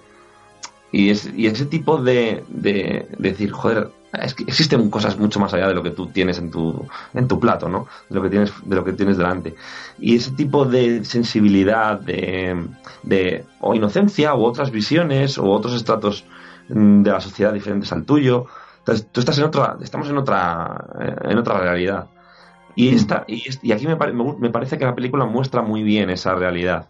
Esa, esa inocencia de, de no, pues vamos a vamos- nos va a ir bien. Y nos vamos a ir a un apartamento. Y vamos a tener la leche, un jardín y no sé qué. Y, y cuando van al, al restaurante y dice, ponme una botella de, ya que sé, de esto. Ah, y tira, y tira el billete ahí y se pone ahí todo chula, ¿no? Como que saca No pecho, dinero tengo. como que saca pecho ahí, porque acaba de dejar en la mesa que sí, 20, 10 pavos, 20 pavos, 50, pavos. sí, 100. lo que sea. Y, y esa, esa inocencia, ¿no? De soy la reina del mundo, estoy aquí con mi chica y tal. Y luego, Sí. como, como le da la vuelta y se vuelve agridulce cuando le vienen y le dicen, no se puede fumar aquí, y monta un pollo espectacular. Porque era una tía de cuidado, en, en ese Mm. sentido. Tenía esa mala hostia. Una mala hostia, agresividad, ahí no tenía ninguna razón, pero se ponía súper violenta, la liaba pardísima. Yo, tiene, como, tiene como esa cara doble. A mí me parece que eso, sí que está muy bien tratado. Eso no- mm, también, supongo que la interpretación es un, un 9 de, de, de 10, de 10 en este caso. De, yo creo que el 90% lo, lo pone la, lo pone la, la, la, la Charlize. Pero yo creo que también tiene ahí algo, no sé. No sé si es. No es el screenplay. mm, o, o sí puede ser, no sé. Pero mostrarnos esas cosas me parece que está muy bien conseguido. Mm, Yo creo que me llega- por eso no- me gusta y me parece bonita la relación, porque me parece muy, me parece muy inocente y me parece como ver, ver ilusionándose a alguien que le ha ido muy mal, Sí, sí, Sí. es bonito. cómo llega. A mí me llega muy bien. Me llega yo muy al, bien. al hilo, al hilo que dices de los dos mundos o de que vivimos en dos planos diferentes, ¿no? Dependiendo de la persona que trates, eh, me llama mucho la atención, pues sobre todo eso, el, el cómo, como lo que, lo que destacas del trabajo, de que intenta buscar, de que quiere ser una cosa o quiere ser otra. Eh, esa inocencia, porque parece como que ella, tam- a ver, tiene esos 15 años que tenía cuando empezó la prostitución, porque no ha vivido nada más, no conoce nada más, y todo lo que ha visto es mierda y, cabrones, hijos de puta que la han puteado. Entonces, en todas las demás facetas de su vida, es esa chavala de 15 años que se enfrenta a lo nuevo. Entonces ahí están los dos planos, pero también le repite muchas veces a, a Taira, dice, porque yo sé lo que hay ahí fuera, yo conozco el mundo y no quiero que tú lo conozcas como lo conozco yo. Y yo sé perfectamente lo que hay ahí. Claro, ella sabe lo que hay de lo que se ha enfrentado, no de todo lo demás. Entonces, no, no tiene una perspectiva de, de, de- de esos distintos planos que comentas, que es muy, muy importante. Entonces, yo, yo a lo mejor esto que estás destacando, que es verdad que es muy importante, a lo mejor yo no he sabido ver, eh, es más de, de guion, de haber elaborado bien al, al personaje y haber elaborado bien el entorno y las situaciones para demostrar esa posibilidad respecto a, a ella. Que igual no tiene planos así memorables o una fotografía cuidada o... Ah, eso, eso, eso no. Pero, pero sí, que transmite por otro lado. Tampoco es problema cuando hablamos, lo hemos comentado otras veces, ¿no? Cuando hablamos de historias reales, ¿no? Que, tenga ese tono un poco casero, mmm, telefilm mm. para algunos, documental para otros, pues mm, a este tipo de historias tampoco creo que les perjudique, ¿eh? Mm, lo, hemos comentado otras veces. A otro tipo de historias sí, claro, pero a este tipo de historias no creo que ese sea el problema. Yo cuando hablo de que me parece una película pequeñita, correctita, pues escasita, es más que nada por porque se centra, pues, ¿os acordáis lo que hablamos de aquella de Dahmer, de, del tiraflechas? ¿Cómo se llama? De Jeremy Renner, ¿no? Que dices, bueno, tiene, sus cosas, pero, pero te cuenta un cachito, ¿no? Aquí también, realmente... Es una pieza. Sí, es un cacho importante, pero no más importante, igual ni menos, ¿no? Porque eso, obviamente, pero que hay, hay bastante más y, y, bueno, que, se, que se me queda un poco escaso, se me queda un poco... nos falta, nos falta una mi amiga Eileen, ¿no? Pero lo que está, lo que está, está muy bien. sí, fíjate que podrían, podrían hacer otra película entera de su infancia, adolescencia, tal. Es lo que decía, digo, pasar, falta una amiga Eileen. Y pasar el resto un poco por, por, por alto, como la que dices tú, ¿no? La de mi amigo Damer. Eso es, nos falta esa primera parte. Incluso una tercera parte, o una tercera película totalmente distinta, en la que pasen de puntillas todo esto y se centren en el, en el corredor de la muerte. En la manipulación y en los juicios, sí. Que es que da para mucho. Yo, ya te digo que a mí, a mí las dos veces que la he visto, así en cuestión de una semana o semana y media, me ha, me ha tocado las dos veces y la última la he visto con interés o sea, la primera siempre la ves más dejar tirar por la historia, disfrutarla, luego la, la ya un poco más intentando sacar algo, intentando ver cosas técnicas, aspectos de... Y en ambos casos me ha dejado jodido, entonces, obviamente, que transmite, tienes toda la razón. Entonces, sí, estoy muy de acuerdo con los dos que habéis dicho y me gustan mucho las dos posturas. Es pequeñita en el sentido de que no se encarga de la historia tanto como debería para hacer justicia al personaje real, y, tiene lo suficiente como para que comprendas todo y te sientas ya no sino identificado sí sufrir con el personaje. Me ha gustado mucho lo que has lo que has estado hablando antes de, de que conoce muy bien una faceta de la vida mm, muy dura y no conoce y es nueva, es una novata en otras cosas, ¿no?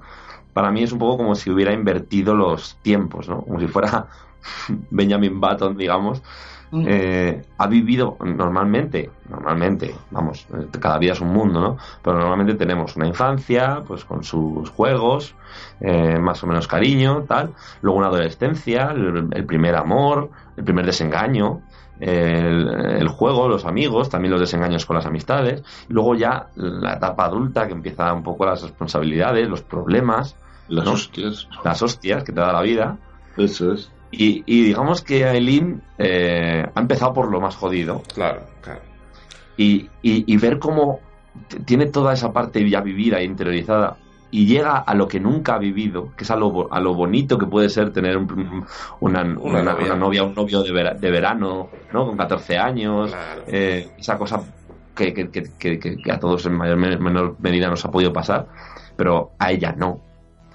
Entonces, ver cómo esa inocencia aflora de un personaje tan crudo es espectacular. Por eso si complementas con el documental, fíjate eh, que vemos las declaraciones de ese tío. Lo, el anterior o una de las anteriores parejas que ha, que ha tenido era alguien que no se dejaba ver con ella en público y cuando estaba en público la, insultaba y la tiraba piedras. Para que las piedras me parece brutal. Y esto es de imágenes reales del juicio, o sea, declaraciones jurando. De, y, del fulano, no de ella. Sí, sí, sí. o sea, lo dice el cabronazo de él, sentado tan tranquilo, dice que se comportaba de esa manera con ella. Porque no te creas que simplemente se queda ahí en la veo y hago como si no la conozco. ella es una cosa dura. Dice, ¿qué hacías cuando ella iba detrás de ti? Se le tiraba piedras para que no fuera. Ojo, eh. Ojo, eh. Ojo que, que eso tiene también que ser. Y que, tienes que, tienes que haber sufrido para que te quieras sentir querido por una persona que hace eso. O sea, lo que decís, o sea, solo no te conozco, ya es suficiente agresión, en mi opinión, como para decirle tú por tu camino, yo por el mío, porque así no, no. O sea, no te puedes avergonzar de mí, porque para eso eres mi pareja, y punto. O sea, no puedes. Y, ella volvía a estar con él y quería estar con él porque era su novio y, y, le, y supuestamente la, la quería Pues porque han encontrado una. Han, normalizado la, violencia y las agresiones desde, que tienen claro, edades tan, ha sufrido. tan tempranas y, eso es lo, macabro y lo. Y lo que me cuesta entender a, que, no pueda tener la gente en cuenta en un juicio. A ver, que nadie, nadie está diciendo que digas es inocente del todo, ¿no? Tiene que ir, no, pero al menos que se consideraran estas cosas, ¿no? Eh, es un tema complicado. Yo de este caso la verdad es que es, de estos que, lo piensas y dices, uff, qué, jodido. Te deja tocado este tema de, de Alien la verdad, viendo todo, todo el recorrido. Bueno, eh, para ir terminando, chicos, bueno, podéis aportar algo más si os ha quedado en el tintero, pero sí cerrando un poquito en el tema de decir a nuestros oyentes que son los que nos siguen mm, esta película, tienen que verla, cómo estaría mejor complementarla, mm, cuál creéis, por ejemplo, Lentes, que es el, mm, el croquis, ¿no? para entender este personaje, cómo deberían tomar esto, cómo deberían visionar.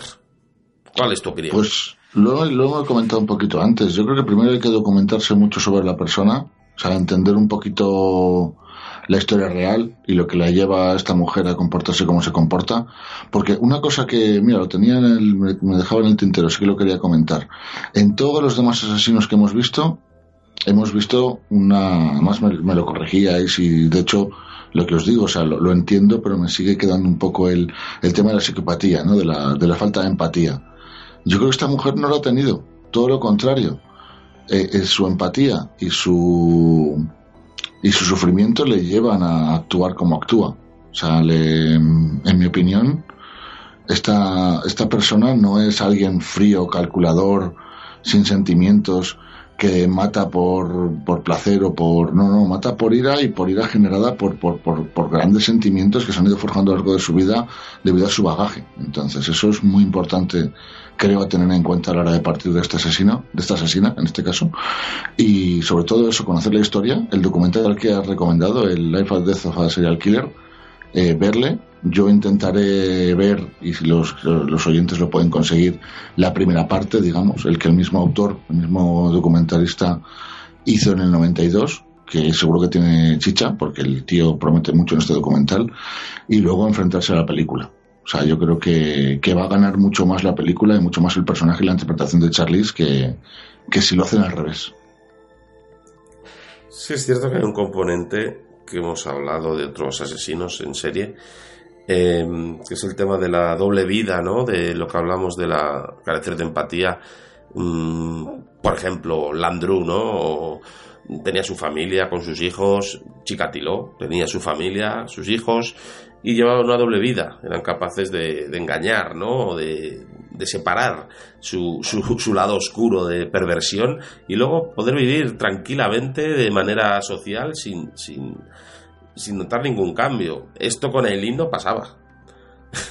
Aileen lo que pasa es que su vida social era los suburbios, en, la calle, pero, pero su, su actitud eh, y de hecho con la persona que compartía su vida sabía lo que hacía, o sea, se lo, se lo decía, o sea, no, es, es un caso muy diferente, estoy totalmente de acuerdo, o sea, ya no, no tenía una doble vida realmente, o sea, su vida desde que nació era mm, la violencia, el, el ¿verdad? los malos tratos, vivir en situaciones muy malas y es lo que tuvo siempre tuvo ese oasis, ¿no? ¿Verdad? Esa relación con Taira que, por eso mm, se ilusionó, ¿verdad? Es decir, la, vida puede ser de otra manera, pero luego que pudiera matar es, solo un reflejo de, lo que había vivido, ¿no? Entonces es verdad que, que no se parece, es un personaje bastante distinto, ¿vale? Sí que vemos patrones muy parecidos en, otros, ¿verdad? Luego ya, independientemente de la forma que tengan de matar cada uno y de sus perversiones en el acto puro del asesinato, que eso es algo distinto, ¿no?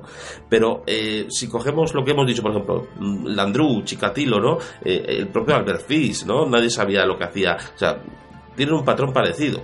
Luego es verdad que también hemos hablado de, del Petit Orejudo, que también era distinto, ¿no? ¿Eh? Ese también se salía un poco de los otros. Y Aileen Wuornos también. Es un, eh, tiene un patrón totalmente distinto. Entonces es, también interesante, ¿no? Este, este podcast, ¿no? También nosotros los primeros, ¿no? Que nos vamos, nos vamos sorprendiendo de las diferencias y aprendiendo, pues, eh, en la justa medida de, de qué complicado que es esto, ¿verdad? es una barbaridad. Por lo menos, por lo menos gracias a, a, los avances que ha habido en esta materia, por, por lo que hablábamos en el anterior podcast, ¿no? Del, del FBI, de, Ah, una curiosidad. De Robert Ressler y demás. Con, lo que has dicho, más relaciones, digo, porque no se me va a olvidar, digo, la tenía pensado. Fíjate que Círculo, el bar que hablábamos, ¿no? De Zodiac, se llamaba, ¿no? Que relacionamos con Asesino del, del Zodiaco. Tenemos ahí que esa película, ¿no? La hizo David Fincher, que es el responsable de, de Hunter, que, que engloba todo lo que estamos haciendo.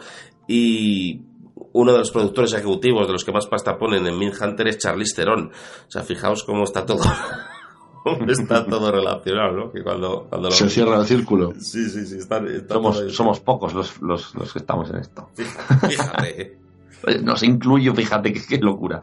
Eh, no, iba a decir que, que, que, también, pues, gracias a esos avances ¿no? que, se, que se tuvieron con pues toda esta, el perfilado.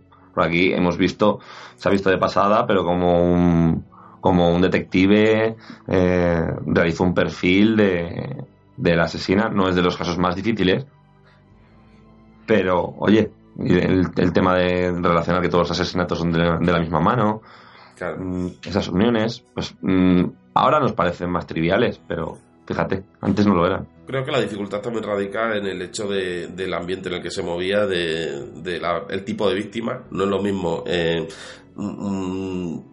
una niña, un, una persona que va a comprar el pan y la secuestran o la violan o alguien, ¿sabes?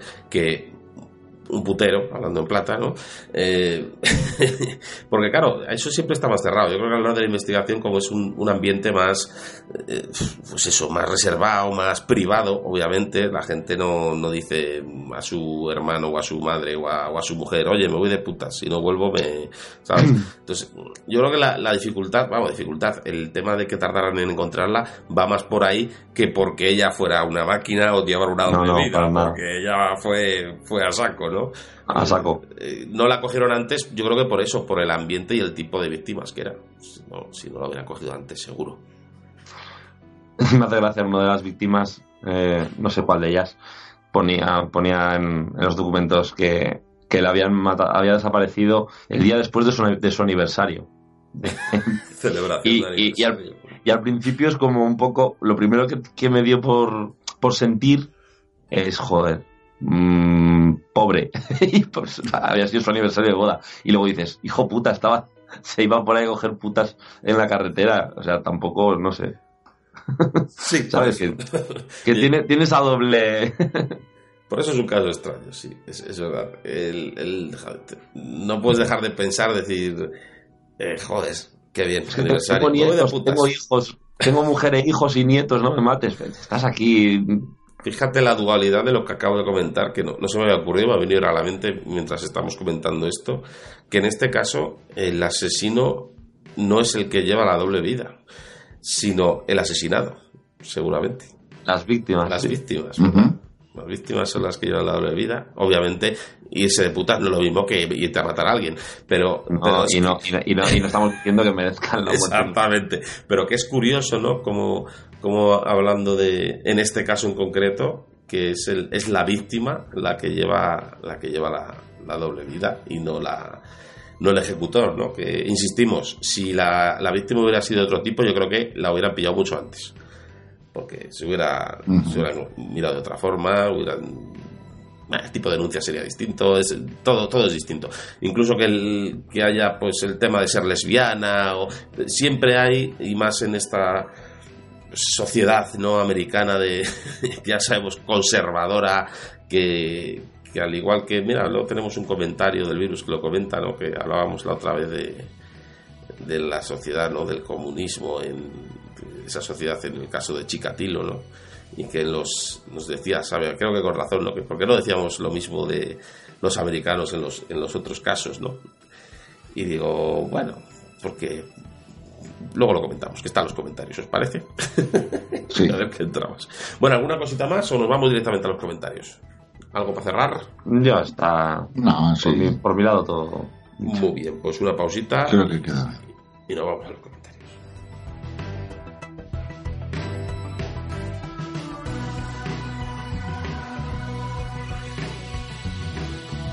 Y bueno, ya estamos aquí para leer eh, los comentarios que nos ha dejado pues los oyentes, insistimos, muy agradecidos, vemos que el podcast sigue, sigue teniendo buena acogida y que, bueno, está, la gente contenta y nosotros también, por supuesto.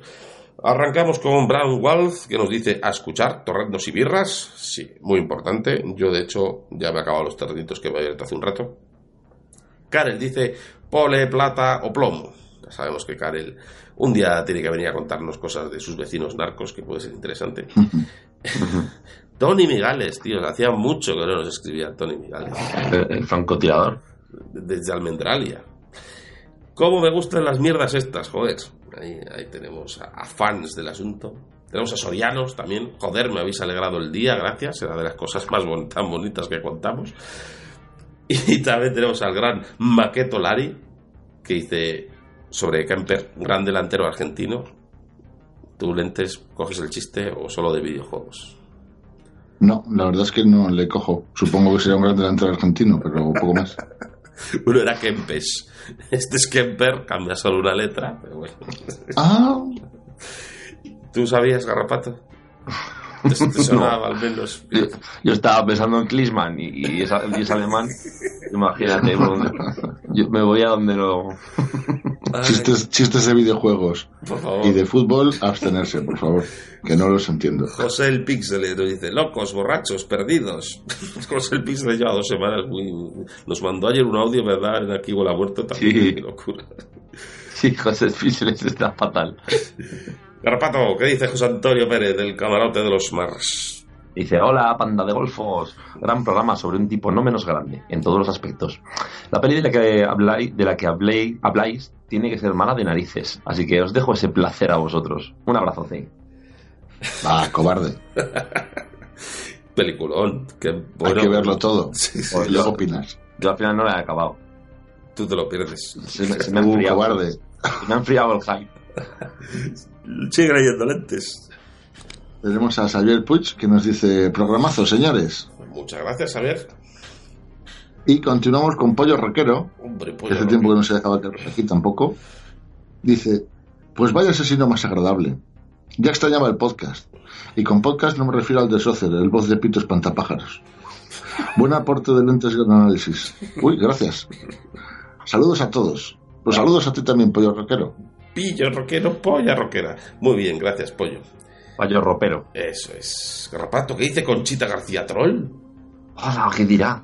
De pedazo, pedazo de podcast os habéis marcado. En resumen, Kemper es un cabrón charlatán. Si no habla de sí mismo, se pone a grabar audiolibros. El caso es no callar. Totalmente. Besos y tomamos unas cervecitas que os las habéis ganado. Muchas gracias, Conchita. Qué bien, eh, qué, oyentes más majos tenemos. Así da gusto. Voy a ver, virus. Acaba en H, por lo tanto, yo no sé, me imagino, puede ser eh, eh, nuestro virus con H de siempre, eh, de, toda la vida, o igual eso es virus, no lo sabemos. Dice, una pregunta sí que tiro al aire. ¿Por qué con Chikatilo se culpa al sistema comunista sobre que le dejaban libre y tal, pero con Kemper se le deja pasar tras haberse cargado a sus abuelos con 15 años? Un besito, amigos.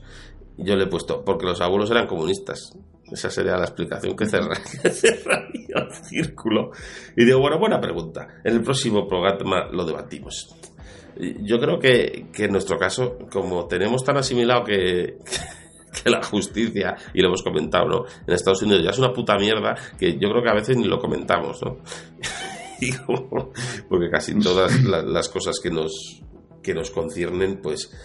Pero vamos, este programa mismo ¿verdad? De Aileen Warnos, pues, pues creo que también hemos dejado un poco claro también el, el, desastre. La, corrupción. Sí, sí, no, Pero no, no, le falta razón. Es verdad que a lo mejor en un caso se ha ido más directamente al sistema a criticarlo y a cómo funcionaba en Pero general. También porque toma más partido en el caso el sistema, ¿no? Mientras que Estados mm. Unidos también es cierto que, que, como el propio nombre indica, es un conjunto de estados y que hay leyes en cada uno de los estados que, que pueden ser totalmente opuestas, ¿no? sí. entonces es, es complicado mm, catalogarlo como, como país único por eso mismo, ¿no? Es que te, vas de un estado a otro que puede estar encima, uno al lado del otro, o sea, eh, frontera pegado, ¿no? Y, que tienen leyes, pero, pero muy diferentes, que es algo Visualmente, mismamente la regla Williams esta que hemos comentado, si, no, si en vez de estar juzgada en Florida la juzgan en el mismo Michigan, vete tú a saber. No, y directamente, o sea, de un estado a otro que está al lado, es que hay que hay pena muerte no haya.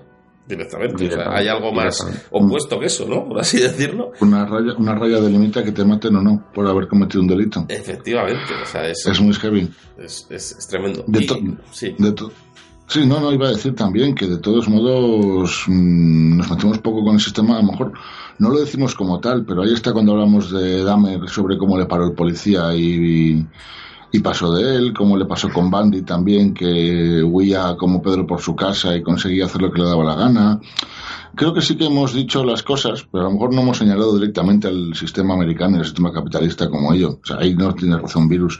Pero también nos hemos cagado un poco en los métodos y en las formas de trabajar de los americanos. No, pero también es cierto que, este programa es de crimen al cine y al final contamos el caso y también nos influenciamos un poco por lo que hemos visto en la película y, en el caso Chikatilo, por ejemplo, pues eh, la película está contada también así, ¿no? Y vemos gran importancia, aparte del caso real que toman partido, vemos a las altas eh, figuras políticas eh, altas, pues eso, de, de, poder, tomar partido en el caso, mientras que en otros casos pues se ha quedado en algo más local que, que también ha sido perjudicial en muchos casos, porque el hecho de tener eh, leyes distintas, ¿verdad? Garrapato lo comentó, creo además fue en el primer programa con el tema de Bandy, ¿no? Que es peor aún casi, porque te cambias de estado y, y, como al principio no tenían ni verdad ni, ni comunicación entre ellos, pues vea libre, no voy a matar a otro estado. O sea que luego comenté realmente también es cada, cada, cada sitio tiene lo suyo, ¿eh? tiene sus cosas. Claro, a ver, yo, yo, yo, creo que, el tema de Chikatilo es que está empapado en política, ¿no? Todo ese caso. Claro. Eh, porque, porque como que había una justificación de, de por qué no se atrapaba a Chikatilo y era el orgullo mm, del sistema político. Y por eso está tan centrado en el sistema, toda la, el blame, ¿no? toda la culpa que le hacemos. En otros casos, eh, hemos hablado un montonazo de incompetencia policial, pero muchísimo. De, Jeffrey Dahmer con el cadáver que hace pasar por basura a las tantas de la mañana. Eh, miles de, miles de, de, ejemplos que. Pero claro, que ¿por qué el policía ese no le, no le registró el coche? ¿O por qué cuando le ven al típico asesino con el kit de asesino no se le detiene?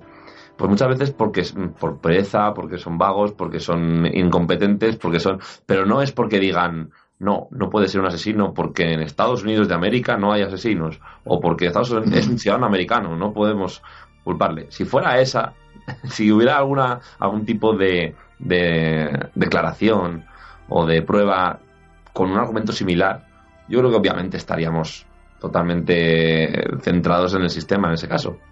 Creo que ha sido por eso, simplemente. Porque en, el caso de Chikatilo eh, ha trascendido esa, ese, motivo, ¿no? La, motivación de, del por qué no, no, cogían a Chikatilo. Que puedes decir, es que entonces no había medios, es que entonces los policías no tenían formación, o eran demasiado novatos, eh, yo qué sé, y puedes decir, no, es que mira, era muy precario, era un país que acababa de salir de una guerra, era muy precario y la policía no era sofisticada para nada, y puedes decir, pues mira, eran torpecicos, los pobres. Eh, pero no, lo que ha trascendido es que no querían pedir ayuda a Estados Unidos, que mm, se negaban a que hubiera un asesino múltiple, perdón, en serie en, en el paraíso comunista. Entonces, como ha trascendido todo eso, pues hablamos de eso. Yo creo que, es más o menos el kit ese, no es, no es por ninguna otra cosa.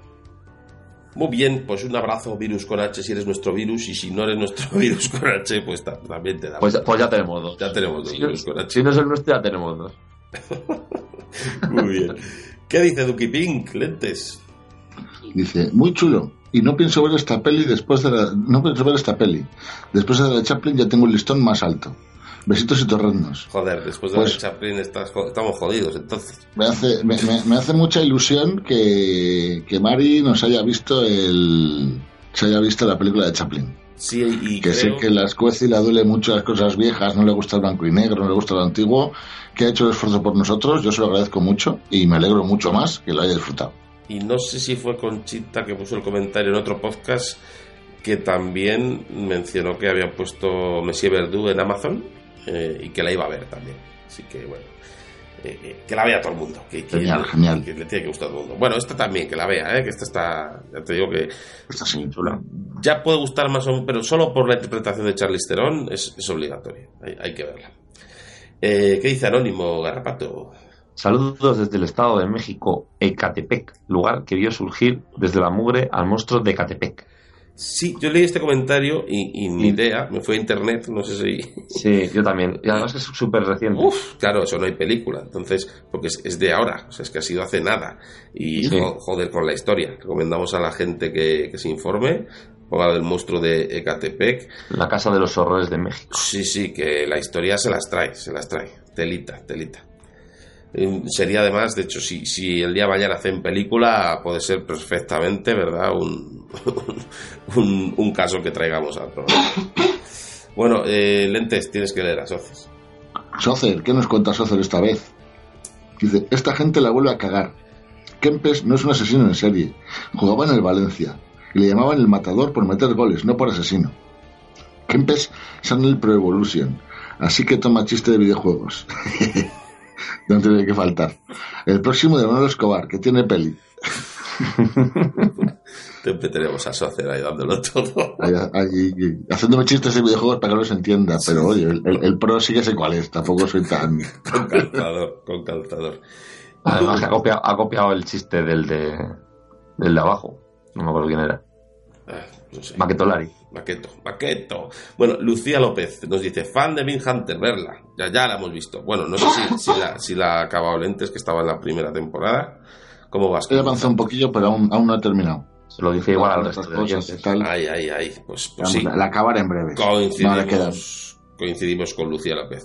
A verla todo el mundo. Sería, Claro sería. A ver, tengo a Tony Migales que nos pone un enlace de, de, YouTube que, como yo, el vivo solo lo miro desde el móvil, igual que ahora, pues no me deja clicar, ¿no? Entonces, yo no sé si alguien le ha, le ha dado. Porque Sí, yo... es el himno de la Unión Soviética. Vale. Mm. ok. Hay que decirle a Sorianos que mande un tuit a iVox Soporte diciendo que qué pasa con los enlaces en los comentarios. Exactamente.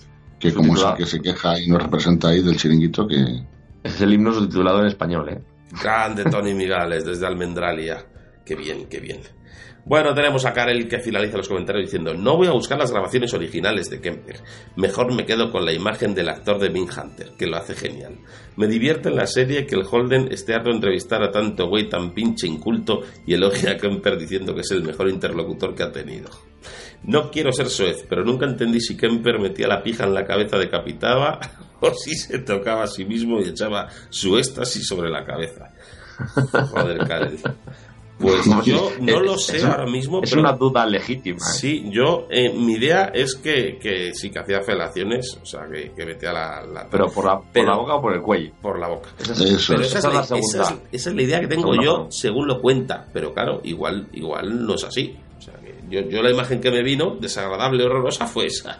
Pero es, Es verdad que, que, puede fíjate. ser de otra manera. Vete tú a saber. Yo, yo con mi mente pervertida de, de ver cine de terror y tal, eh, si recordamos, además hemos hablado de, de ella hace poco, ahí off topic en el, en el chat, en alta tensión, la primera secuencia es un tío follándose una cabeza, pero, o sea, por la boca, de una tía que han matado previamente.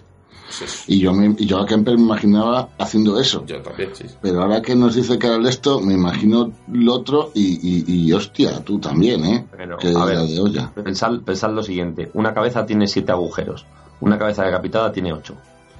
Ahí lo Por dejamos. eso, Ahí lo dejamos. Joder, con- Se nos va. Finaliza diciendo. Finaliza desde les mando abrazos, eh, lentes. dice, les mando abrazos y que tengan muchos Patreon de alcohol y drogas. ¿Te gusta, eh? Agárrame el pito. Lo, dices, Lo pones siempre que puedes. y lo dicen los audios también. Sí, sí, nos mandó un audio para para No, es que no se escucha todavía. Se este, despide- este fin de le doy caña a vuestro, Se despide. a vuestro programa 100. ¿Te gusta, eh? Agárrame el pito. Recordamos a los, a los oyentes que lleguen ahora y dirán ¿qué, qué están diciendo? Que, que esto pertenece a la película de Evilenko, ¿verdad? No sé si no recuerdo si dice eso exactamente, pero, pero así lo contó, No, no, eh, lo así lo contó Lentes y Eso lo- gusta cómo queda. Lo dije yo, eso es. Pero, pero define muy bien la escena. Es lo que transmite, claro, transmite esto. Totalmente. Tendrías que hacer un doblaje de eso. Sí, total.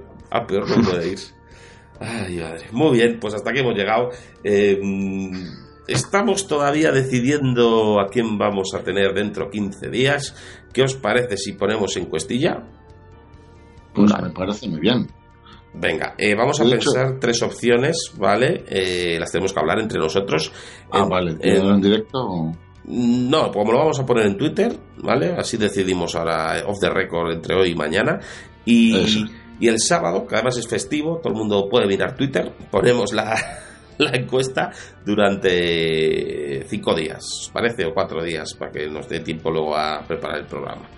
¿Parece bien? ¿Cuántos días la encuesta? ¿Tres días? ¿Cuatro? Que nos dé tiempo a preparar. Por eso, cuatro días, de sábado a martes o así, de sábado. ¿Hace bien? Venga, va. Venga, va. Pues el sábado, si, si, lo decidimos, incluso la puedo poner mañana, ¿vale? La, encuesta. Vamos a poner tres opciones y, decidís vosotros el que, el que queráis. Eh, pues nada, nos podemos despedir ya. Señor Garrapato, despídase usted. Bueno, pues una vez más, muchas gracias por, por estar ahí. Que al final, como estáis ahí escuchando, pues nosotros estamos aquí hablando y esto funciona así. Y muy Así que, sí, mejor que en brazos. Espero que la gente lo disfrute tanto como nosotros. Señor Lentes. Hoy, pues un, placer volver a estar aquí. Me, gusta mucho seguir aprendiendo estas cosas, aunque habría gente que nos mire raro y no nos entienda. Hay muchos, muchos oyentes que sí que nos entienden y pues para compartirlo con ellos estamos aquí. Una, una gozada de nuevo. Esperamos seguir. Muy bien, pues esto ha sido todo. Besos, almuerzos y cuchilladas. En el 2019 Irak os atacará de alguna forma y volaréis todos por los aires. No se toma una vida humana y se sabotea y se destruye así, como a Jesucristo en la cruz. Dad las gracias por el dinero de mierda que os he hecho ganar y no os preocupéis por un ser humano ni porque se diga la verdad. Ahora sé lo que tuvo que pasar Jesucristo. Intentaba decir la verdad y no han dejado de pisarme.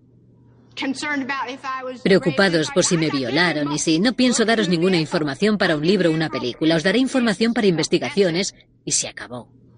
Vaya dolor que tu follow globo, vaya dolor que tu follow globo, vaya dolor que tu follow globo. Piel blanca y piel blanca y vaya dolor que tu follow globo, vaya dolor que tu follow globo, vaya dolor que tu follow globo. Piel blanca y black track, sweet verde camo, bloque gris, le doy bien de color joven Murakami. Iba con tate en el calcetín, enemigos y hermanos en mi tatami, nuevos profetas y falsos ovnis. Vete a mi zona, pregunta por mí. No vendo humo, regalo niebla, yo no huyo de Matrix, la reprogramo. Wake up, Thomas Anderson, rabia escupiendo Newham Generals. Todos se comen tus gramos, solo tú solo te comes tus lágrimas. Ah, fix up, look sharp, corro y bufanda con viento en contra. Sois el futuro que quedó atrás, yo sé que va a pasar como un globo sonda. Ah.